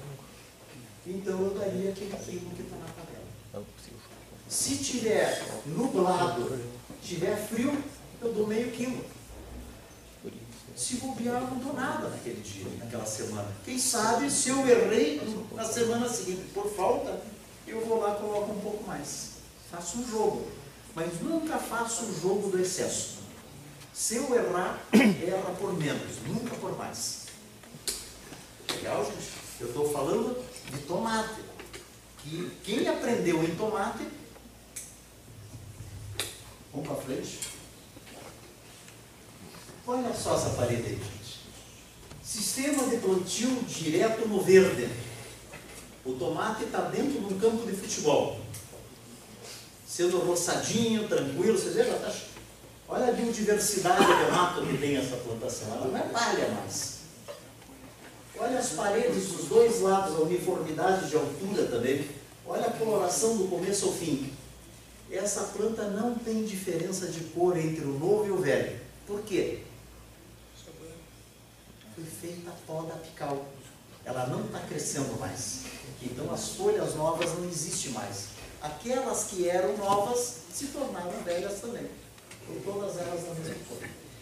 Mas olha só, eu tenho frutos grandes aí, que pena que essa, ela não dá para enxergar bem, mas tem vários frutos, foi feita uma colheita de fruta aqui. Tá? Olha só as folhas baixeiras. Nenhuma amarela. Então eu entro nessa lavoura com essa uniformidade que eu estou falando para vocês, de coloração, de tamanho, de, de parede lisa, fora a fora, eu diria que o agricultor está fazendo adubação segunda TDA com os seus dois ajustes de clima e de sinais de planta. Tá? Vamos mais para frente. Isso o Marcelo vai mostrar para vocês em produção de muda melhor, foi uma foto até melhor do que essa. Olha só essa planta aqui, a mesma variedade do que essa aqui, plantadas no mesmo dia. Só que a muda produzida em bandeja de 128 células e em tubete. Então, em tubete nós mantivemos a pivotante e nessa aqui a pivotante desapareceu, ficou então o sistema fasciculado. Olha só a diferença. Isso aqui tem dois ou três cachos, se eu não me engano, a mais do que essa daqui. A produtividade e a saúde dessa planta totalmente diferente dessa. Só por ter acertado, de vez ser na bandeja, ser no coberto. Aqueles cobertos de, de pinos aí, de eucalipto,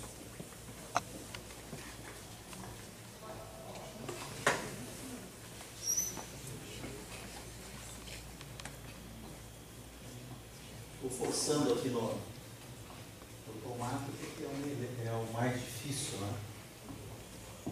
Olha só, não foi feita a poda apical, essa planta então, então ela respeitando aqueles 15% mais ou menos de claro e o restante do corpo mais escuro. Ótimo. E se eu olhar um outro, um outro jeito de você olhar a planta de tomate, que obviamente os frutos mais velhos são maiores que os mais novos que estão mais para cima. Teria um gradiente de crescimento aqui. Tá? Esse gradiente de crescimento tem que ser uma pirâmide de base estreita. Se ela tiver uma diferença de tamanho entre esses três, quatro cachos que eu estou segurando aqui, uma taxa diária de absorção de nutriente me dá diversas formas de fazer tabela. Ela é a orientadora para fazer tabela diária de adubação, semanal de adubação, mensal de adubação, eu vou fazer só três adubação na cebola, então faço três conforme as taxas diárias. Eu vou ver isso conforme a minha possibilidade de mão de obra, inclusive. Se eu fizer diariamente o que está ali, mão de obra, o cara vai te dar uma surra lá.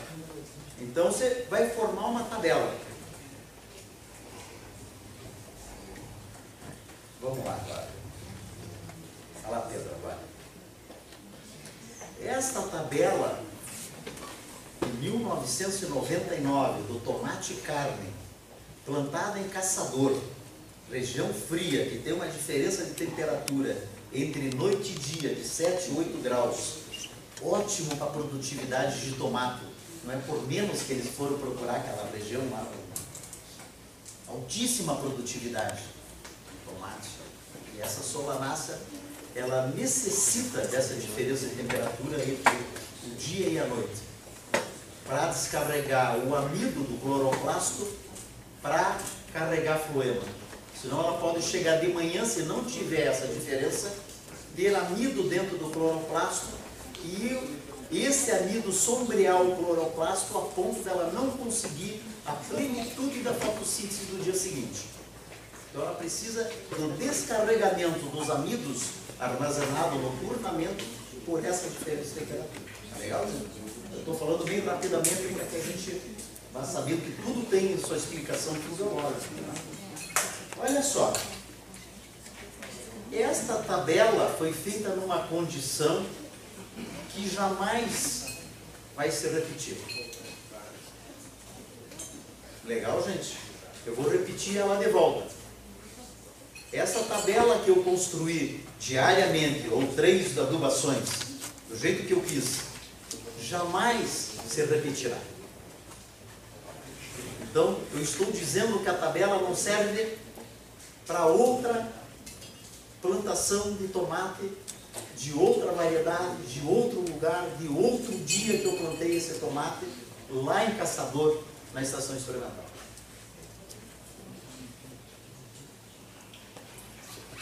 Então, como é que eu faço o ajuste disso? Se ela não serve para a minha plantação atual, como é que eu faço o ajuste dessa tabela?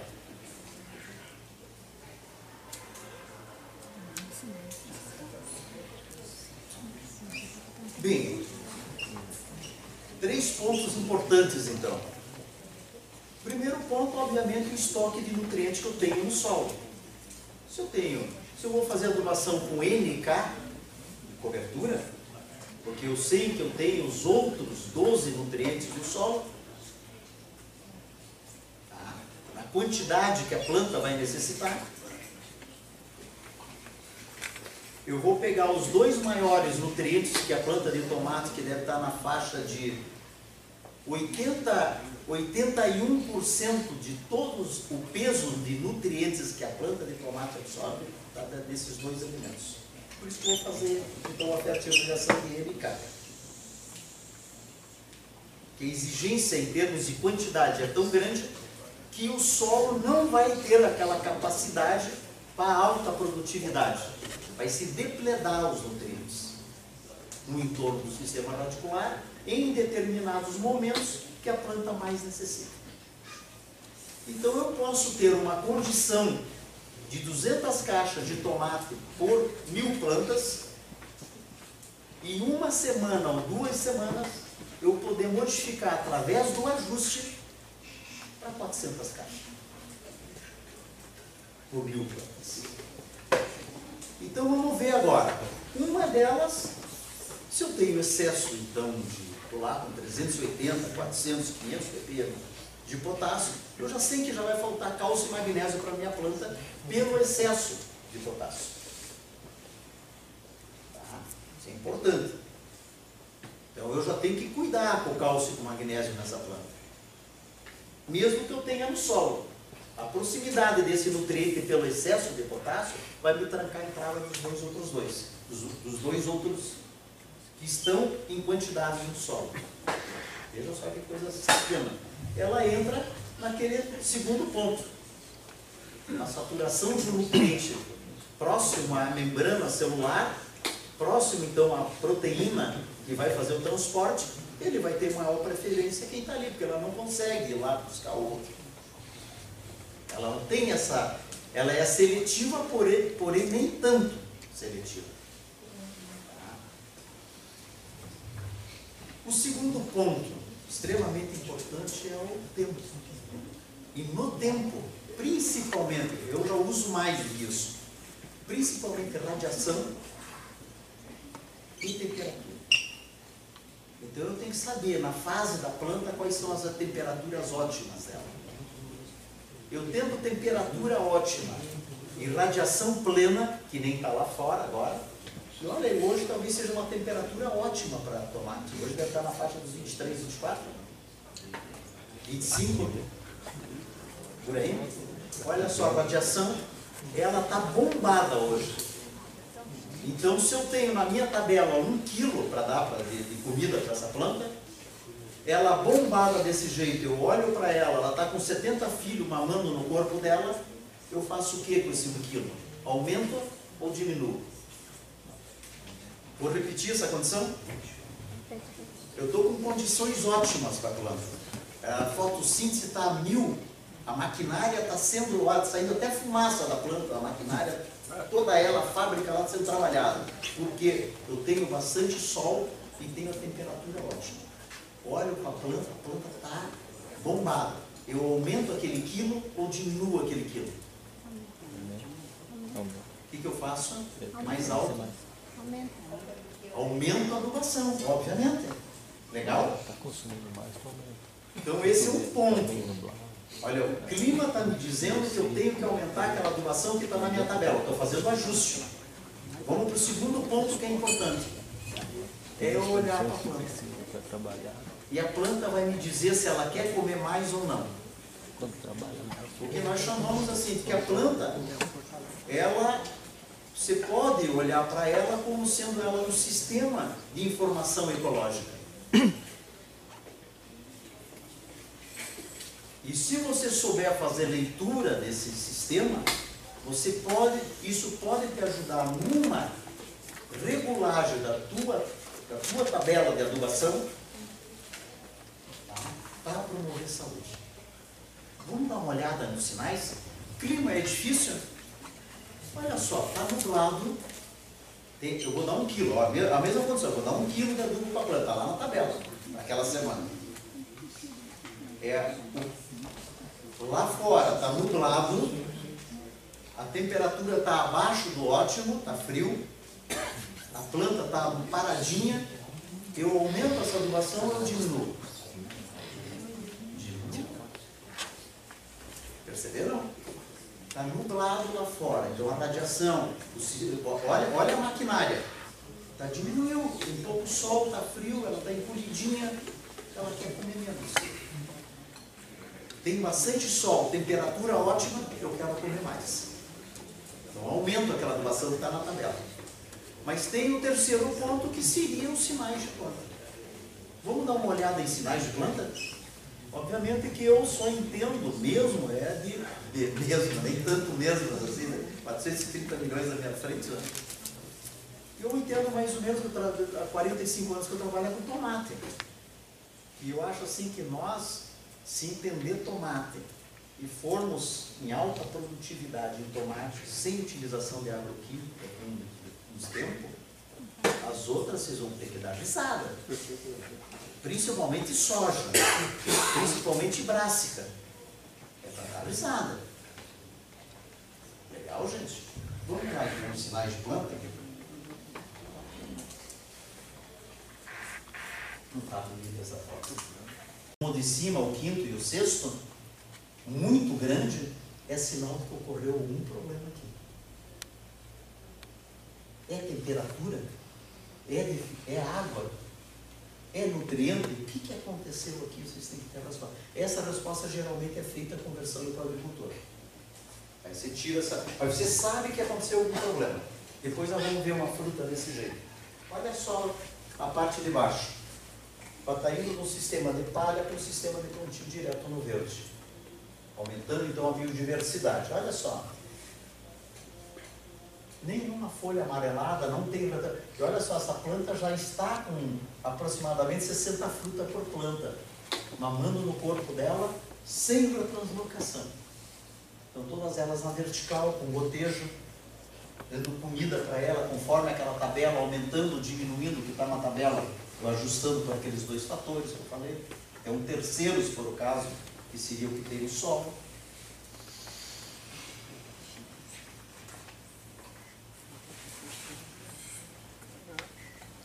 Precisa dizer mais alguma coisa? Vamos captando. Então, vendo esses pontos que eu estou falando, talvez num desenho eu possa. Olha só. A quantidade dos 15% de folhas claras, novas então claras. Então, se tudo tivesse escuro, então seria excesso de adubo. Se tivesse 20, 30, 40% de claro, falta. Está sendo bem adubada essa planta, olha, na vertical. Na vertical entra sol, entra vento para tudo que é lado. Você consegue pulverizar os dois lados da planta, se eu precisar pulverizar com a calda bordaleza, indutor de resistência, então eu passaria dos dois lados da planta. Ah, não no sistema cruzado, que é aquela endronha. Mesmo cruzado alternado, que eles chamam, não interessa. Né?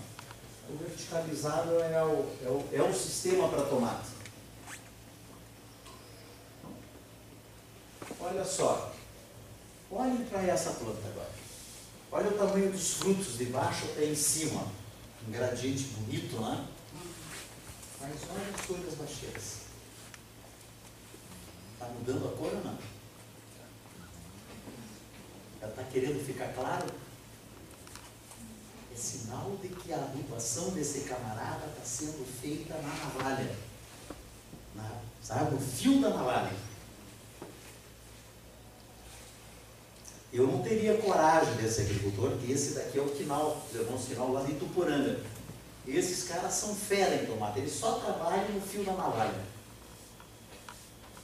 Então eu já diria assim que ali já está chamando doença, mas ele diz assim, o que, que, que me interessa doença entrar agora, se a minha, o meu tomate já está quase todo ele grávido. Ah, então você vê que a cabeça do cara já é lá na frente, mas PDH de ponta. Eu não teria essa coragem. Todos os experimentos, eu colho o último fruta com 100% da planta verde. principais lavouras de estudo nosso em tomate, todas elas verdes. Eu não sei como é, eu não acompanhei da, daquela que vocês viram lá do, do Alexandre, mas estavam bem no final da colheita.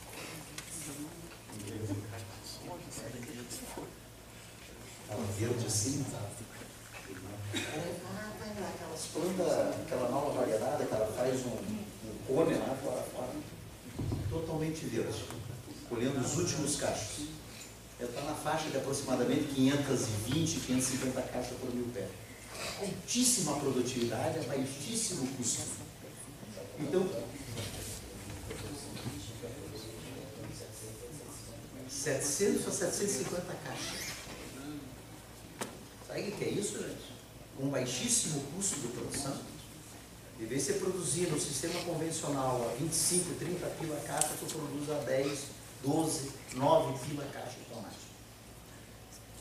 É a segurança que tem essa agricultura familiar.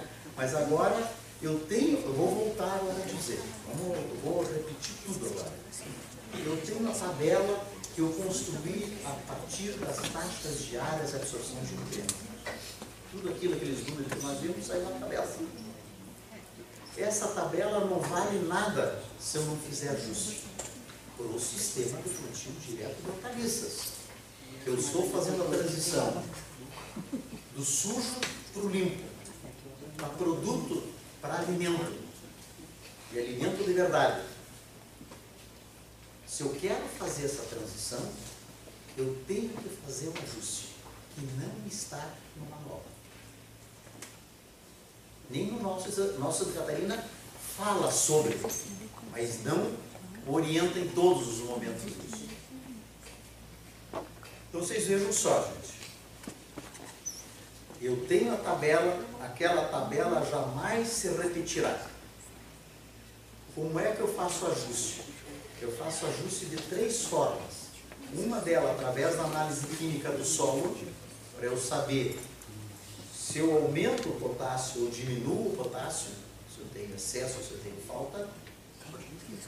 E os, os dois outros, que são os principais para mim, seria o clima, olhando no clima, temperatura e radiação, o que, que bomba a minha fotossíntese, o que não bomba a minha fotossíntese, eu aumento se bomba, se não bomba eu diminuo. Mesmo o clima me dizendo que tem que aumentar a adubação, eu vou olhar para a planta. Se a planta estiver verde de baixo até em cima e não foi feita a poda, a planta está me dizendo que eu estou com excesso. Então eu não aumento. E se bobear do jeito que estiver verde e o clima tiver, eu sou capaz de diminuir ou eliminar aquela semana. Esse jogo é que vai me permitir altas produtividades. Se eu errar, eu vou ficar com 200 caixas. Se eu acertar, eu vou ficar com 400.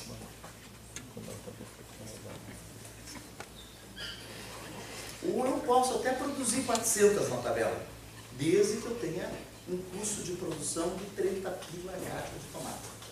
E você tem o risco de vender por 10 a caixa. Agora, eu, o meu risco de produzir a 9 e vender a 10 é de não perder, pelo menos. Eu sou da agricultura familiar. Como é que eu aumento a minha seguridade? Também, além da seguridade alimentar da nossa nação. Percebe? Então é um jogo legal aí. Então, a, a relação que você tem com o agricultor é uma relação de extrema confiança. Então aí voltamos lá para de manhã, aquele contrato, aquele acompanhamento que é feito nas lavouras, aquelas discussões feitas na lavoura, é que estreita a relação de confiança entre nós. Todos os profissionais do campo que interagem dentro da lavoura de estudo. Porque o outro jeito não aumenta. É o que os nossos escritórios de matéria estão fazendo. Por isso que nós não conseguimos entrar na oleicultura. Pega uma oleicultura dos chutes aqueles do, do que ganha em torno de 80 mil reais por mês. Quem é que entra numa propriedade dessa? É só vendedor. Hoje não entra mais vendedor. Ele não admite entrar vendedor na propriedade.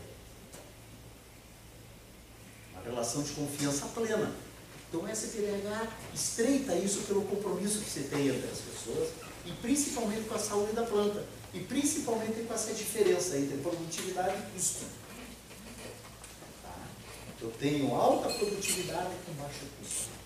E isso que é que vai dar uma boa possibilidade disso. Por isso, rotação de cultura, rotação de cultura com rotação de adubos verdes, rotação de cultura, rotação de adubo verde no, com bovinos no, ou suínos, ou sei lá o que, dentro do voazan.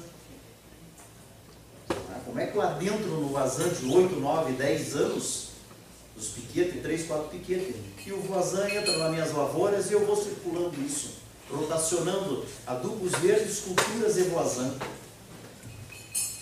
no gado leiteiro, por exemplo, que vocês têm bastante. Como é que eu faço esse jogo para aumentar a produtividade? Eu tenho lá, Pedro, um, eu teria lá o, o meu, as minhas vaias, como é que chama essas? Os gados ficam lá dentro? Os piquetes, urinado e estercado durante 6, 7, 8 anos. Eu entro com uma lavoura naquele piquete de tomate, no sistema de plantio direto no verde, não na palha. Percebe o que significa isso de velocidade de fusão de oxigênio, de, de quantidade e principalmente proporcionalidade de nutriente nesse solo? Eu venho alimentando o gado do jeito que eu quero, a ponto de o tomate chegar lá com aquela qualidade que ele necessita em termos de, de disponibilidade de nutriente. Então, como é que eu olho o meu sistema, não só no prazo da minha cultura, mas a longo prazo, oito, nove anos antes de chegar o tomate lá, como é que eu estou preparando para a chegada do tomate?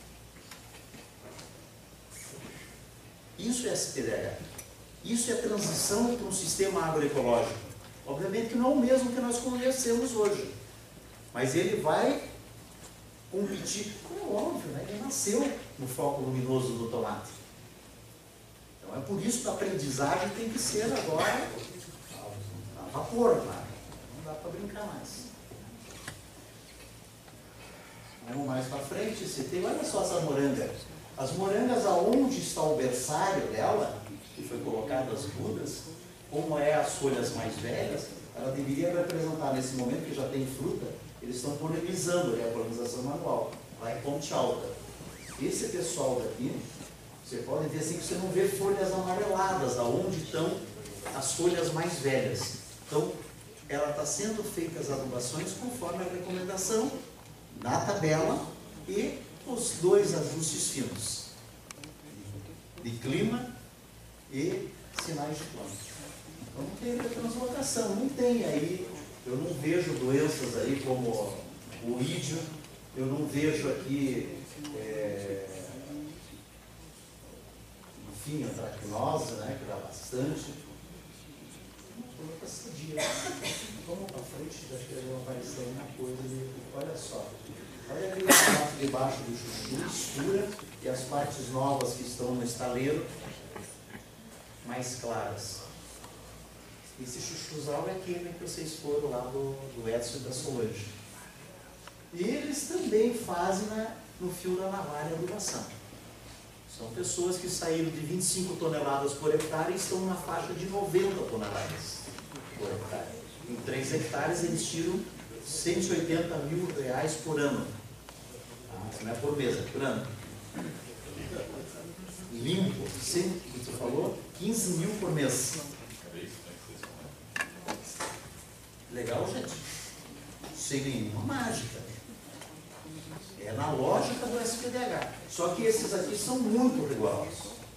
E aqui nessa propriedade nós foram feitas pesquisas de. E tem assim, é uma planta que é aqui dos Andes, né? Então se presumia assim que é quem fazia colonização em, em chuchu era aquelas, aquelas que não tem ferrão, aquelas abelhas sem ferrão, melopolídeas, né, que se chama. Então era essa, no primeiro, nós escrevemos lá de livro, saiu essa, essa, essa, essa, essa história. Foi feita aqui uma, uma, uma das pesquisas com os agricultores acompanhando e fazendo, inclusive, a Solange mais que fez junto com o Edson. Tá? Eles, uh, nós observamos que sim, cai 80% mais ou menos das, das flores lá, mas 80% da colonização é feita com a abelha africana atualmente. Então, o que, que vinha na cabeça da gente? Vinha na cabeça da gente que essa planta ela produzia 80% a mais de flores do que ela poderia produzir, porque as melatonídeas são péssimas polinizadoras de, de chuchu. Vê como é que a evolução da. E nós tinha caído numa armadilha depois que nós fomos entender a partir dessa pesquisa. É normal cair 80% das flores.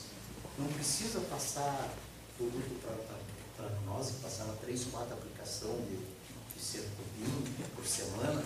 É, não precisa passar cálcio, não precisa passar boro, porque não sei o que lá, que é o tubo purínico, não sei Uns lances de babaquice. Tá? Então, compreender a planta é muito importante. Esses 430 milhões de anos de evolução dela, se nós não tentarmos fazer um esforço de compreensão, e é por isso que eles trabalham na navalha. A navalha deles, eu, eu tenho observado o seguinte, quanto mais próximo do amarelo, não do verde, tiver essa planta, mais ela produz flor. É uma coisa interessante, isso teria que ser um momento de ter. E aí a Solange disse, olha, produz mais flor agora para nós. Então, produziu 90 toneladas e caiu 80% das. Então não precisa de, de, de serpupim, não precisa de cálcio, não precisa do boro de afoliar. É mentira. Percebe como? Então são coisas que vai desmistificando do que nós temos. É uma planta que está aqui com. Aqui deve estar com aproximadamente uns 70 ppm de fósforo, já vem já de trás, lá de trás, essa coisa. Ele não aduba mais com fósforo, há 14, 15 anos que ele tem mais PDH, 10 anos, não sei. Não se lembra disso. 10 anos. 10 anos de SPDH, ele não, ele não coloca mais fósforo. E está passando mal para E o fósforo não está baixando, ele está baixando pouquinha coisa. 12, 13, 14. Mas é uma planta assim. É uma planta, você vê tomate, é uma planta que tem muitos fios no corpo dela, sendo na mão que comenta.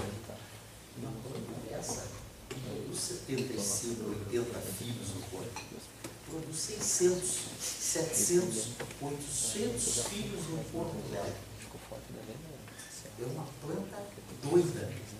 Precisa de um sistema radicular de metro, metro e meio de profundidade. Não é CPDH, não tem isso. Se vai lá para Morretes, que é a terra aqui de vocês em Paranaguá, vocês vão ter só produtividade de 15, 16, 20 toneladas. Por erro do sistema. Não entra sol no sistema. Tá? Aqui nós conseguimos, é- é- essa é a região fria, lá do, do- do- da, região da Grande Florianópolis, a 600 metros de altitude. Ela produz então plantas mais vigorosas. O espaçamento aqui está de 6 por 8, Vamos- eu vou chutar aí, dá umas 270 plantas por hectare. Ela fecha completamente em cima, não entra nada de sol no meio do chuchuzal. Aí você tem que arrancar a planta. Essa, essa lavoura tem 170 plantas por hectare. 30% do sol entra no meio do, do, do, do chuchuzal. Sabe o que, que significa isso em termos de saúde de planta? E ele está com 90 toneladas. Percebe que jogo que é esse? Como é que eu tiro o planta e aumento a produtividade? Percebe esse jogo? Legal? Vamos para frente. Chuchuzeiro. Posso perguntar aquela coisa? Vai, tá, é anterior? É, esse controle do, do é feito por roçado ou é. Roçado. Roçado. E eu tô achando, eu- vocês já estão mais, são mais novos, mais fácil, mais velho. As perguntas a gente passa. Eu acho que nem roçada ele está fazendo mais. Eles estão muito mais no pisotear. É, eu acho que eles estão roçando só no entorno hoje da planta. Toda ela é fértil, toda ela é ligada por microaspersão. Não é olha a planta. Desculpe, Não é meio que tá ali? É, ele planta ele tem a, a- a combinação de, de todas as plantas espontâneas. No inverno, ele entra com aveia e ervilhar. Ele não está mais entrando com nada forrageiro no coquetel. Está achando que aquele lá não está legal para ele. Mas eu acho assim que teria que entrar com bastante ainda. Deixou ver, deixou ver que é. Ele, eu vi, será que ele ah, mas não mexeu. Eu estou achando que ele, ele começou conosco há 10 anos atrás com o romofaca. Aí depois ele achou que não precisava mais, aí foi só roçar o entorno da planta. Acho que hoje ele nem isso ele usa mais. Depois ele passou para a roçadeira, porque ele gosta de deixar tudo no plano porque a colheita facilita. Não tem nenhum mato para se enrolar. Ainda bem que chegaram mais dois para mentir comigo. Está aqui o Marcelo, depois ele vai se apresentar, Marcelo Zanella. É, Claudinei Kurtz, ah, da Estação Experimental lá de, de Tuporanga. Ah, legal? Sejam bem-vindos. Então, ah, então vocês vejam que ele está roçando, Zanella, esse... Não. Abandonado.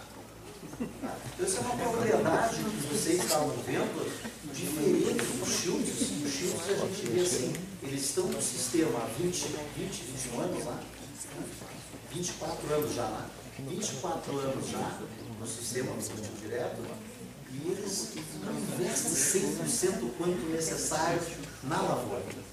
Esse camarada, ele investe 100%. Lembra disso, Zanella? 90 centímetros de profundidade ainda tinha raiz. Essa, essa profundidade de raiz que vai dar condição de uma planta desenvolver todos os fios, 600 a 800 fios no corpo dela mamando e comendo. Legal, gente? Boca grande. Próxima. Isso também são sinais de planta. Tudo isso que estou falando é sinais de planta. Eu tenho sol, tenho temperatura ótima, eu tenho um quilo na tabela. Então, o tempo está me dizendo que eu tenho que ir para quilo e 200 agora. Tem que aumentar. Legal? Agora eu olhei para a planta. A planta quer quilo e 200? Não. Então, se bobear, eu vou botar 800 gramas, 500 gramas. Visse o jogo? Tá bem. Obviamente, que se tiver desse jeito, tiver um quilo, tiver nublado o tempo, tiver frio, temperatura abaixo do ótimo, eu vou dizer assim, com certeza não vou doar nada essa, semana. Esse quilo não vou doar nada. Legal? Viste como é que se faz esse jogo? Então eu vim lá da tabela, para chegar até esse momento. Quanto maior a diversidade de comida e de vegetal eu tiver, portanto, soltando todos aqueles exudados, aquele material morrendo em cima, tá? aquele sistema radicular apodrecendo e outros verdes vindo junto com esses apodrecendo permanentemente, 365 dias ao ano, eu estou aumentando a quantidade de comida, portanto, a população da minha biota e a diversidade da minha biota. Significa na prática dizer o quê? Eu posso fusário. Se eu estiver no sistema simples, aonde o fusário tem alta atividade, ele vai virar doença. Ele vai dar a murcha, a murcha do tomateiro. Agora, se eu tiver o fusário com baixa atividade, significa com alta população de outros bichinhos e alta quantidade de raça no meio desses bichinhos, eu diminuindo essa atividade, eu tenho o fusário, porém a atividade é baixa. A doença aparece pouco, ele se expressa não mais em forma de doença.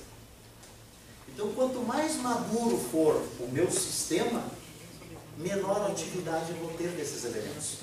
É o que nós falamos de atividade de alumínio, por exemplo. O alumínio ele diminui a sua atividade conforme eu vou aumentando a minha saturação de base. Vocês sabem no Paraná, vocês usam isso. Né? Se eu não me engano, a saturação de base para calcário. Né? Nós não utilizamos, utilizamos o SNP lá de Santa. Mas isso, por quê? Porque aumentando a saturação de base, eu diminuo a atividade do alumínio. Tá legal, gente? Então, esse jogo do, da complexidade é extremamente importante para a saúde de planta. Também. Não é só nutrição. Você veja que é um jogo.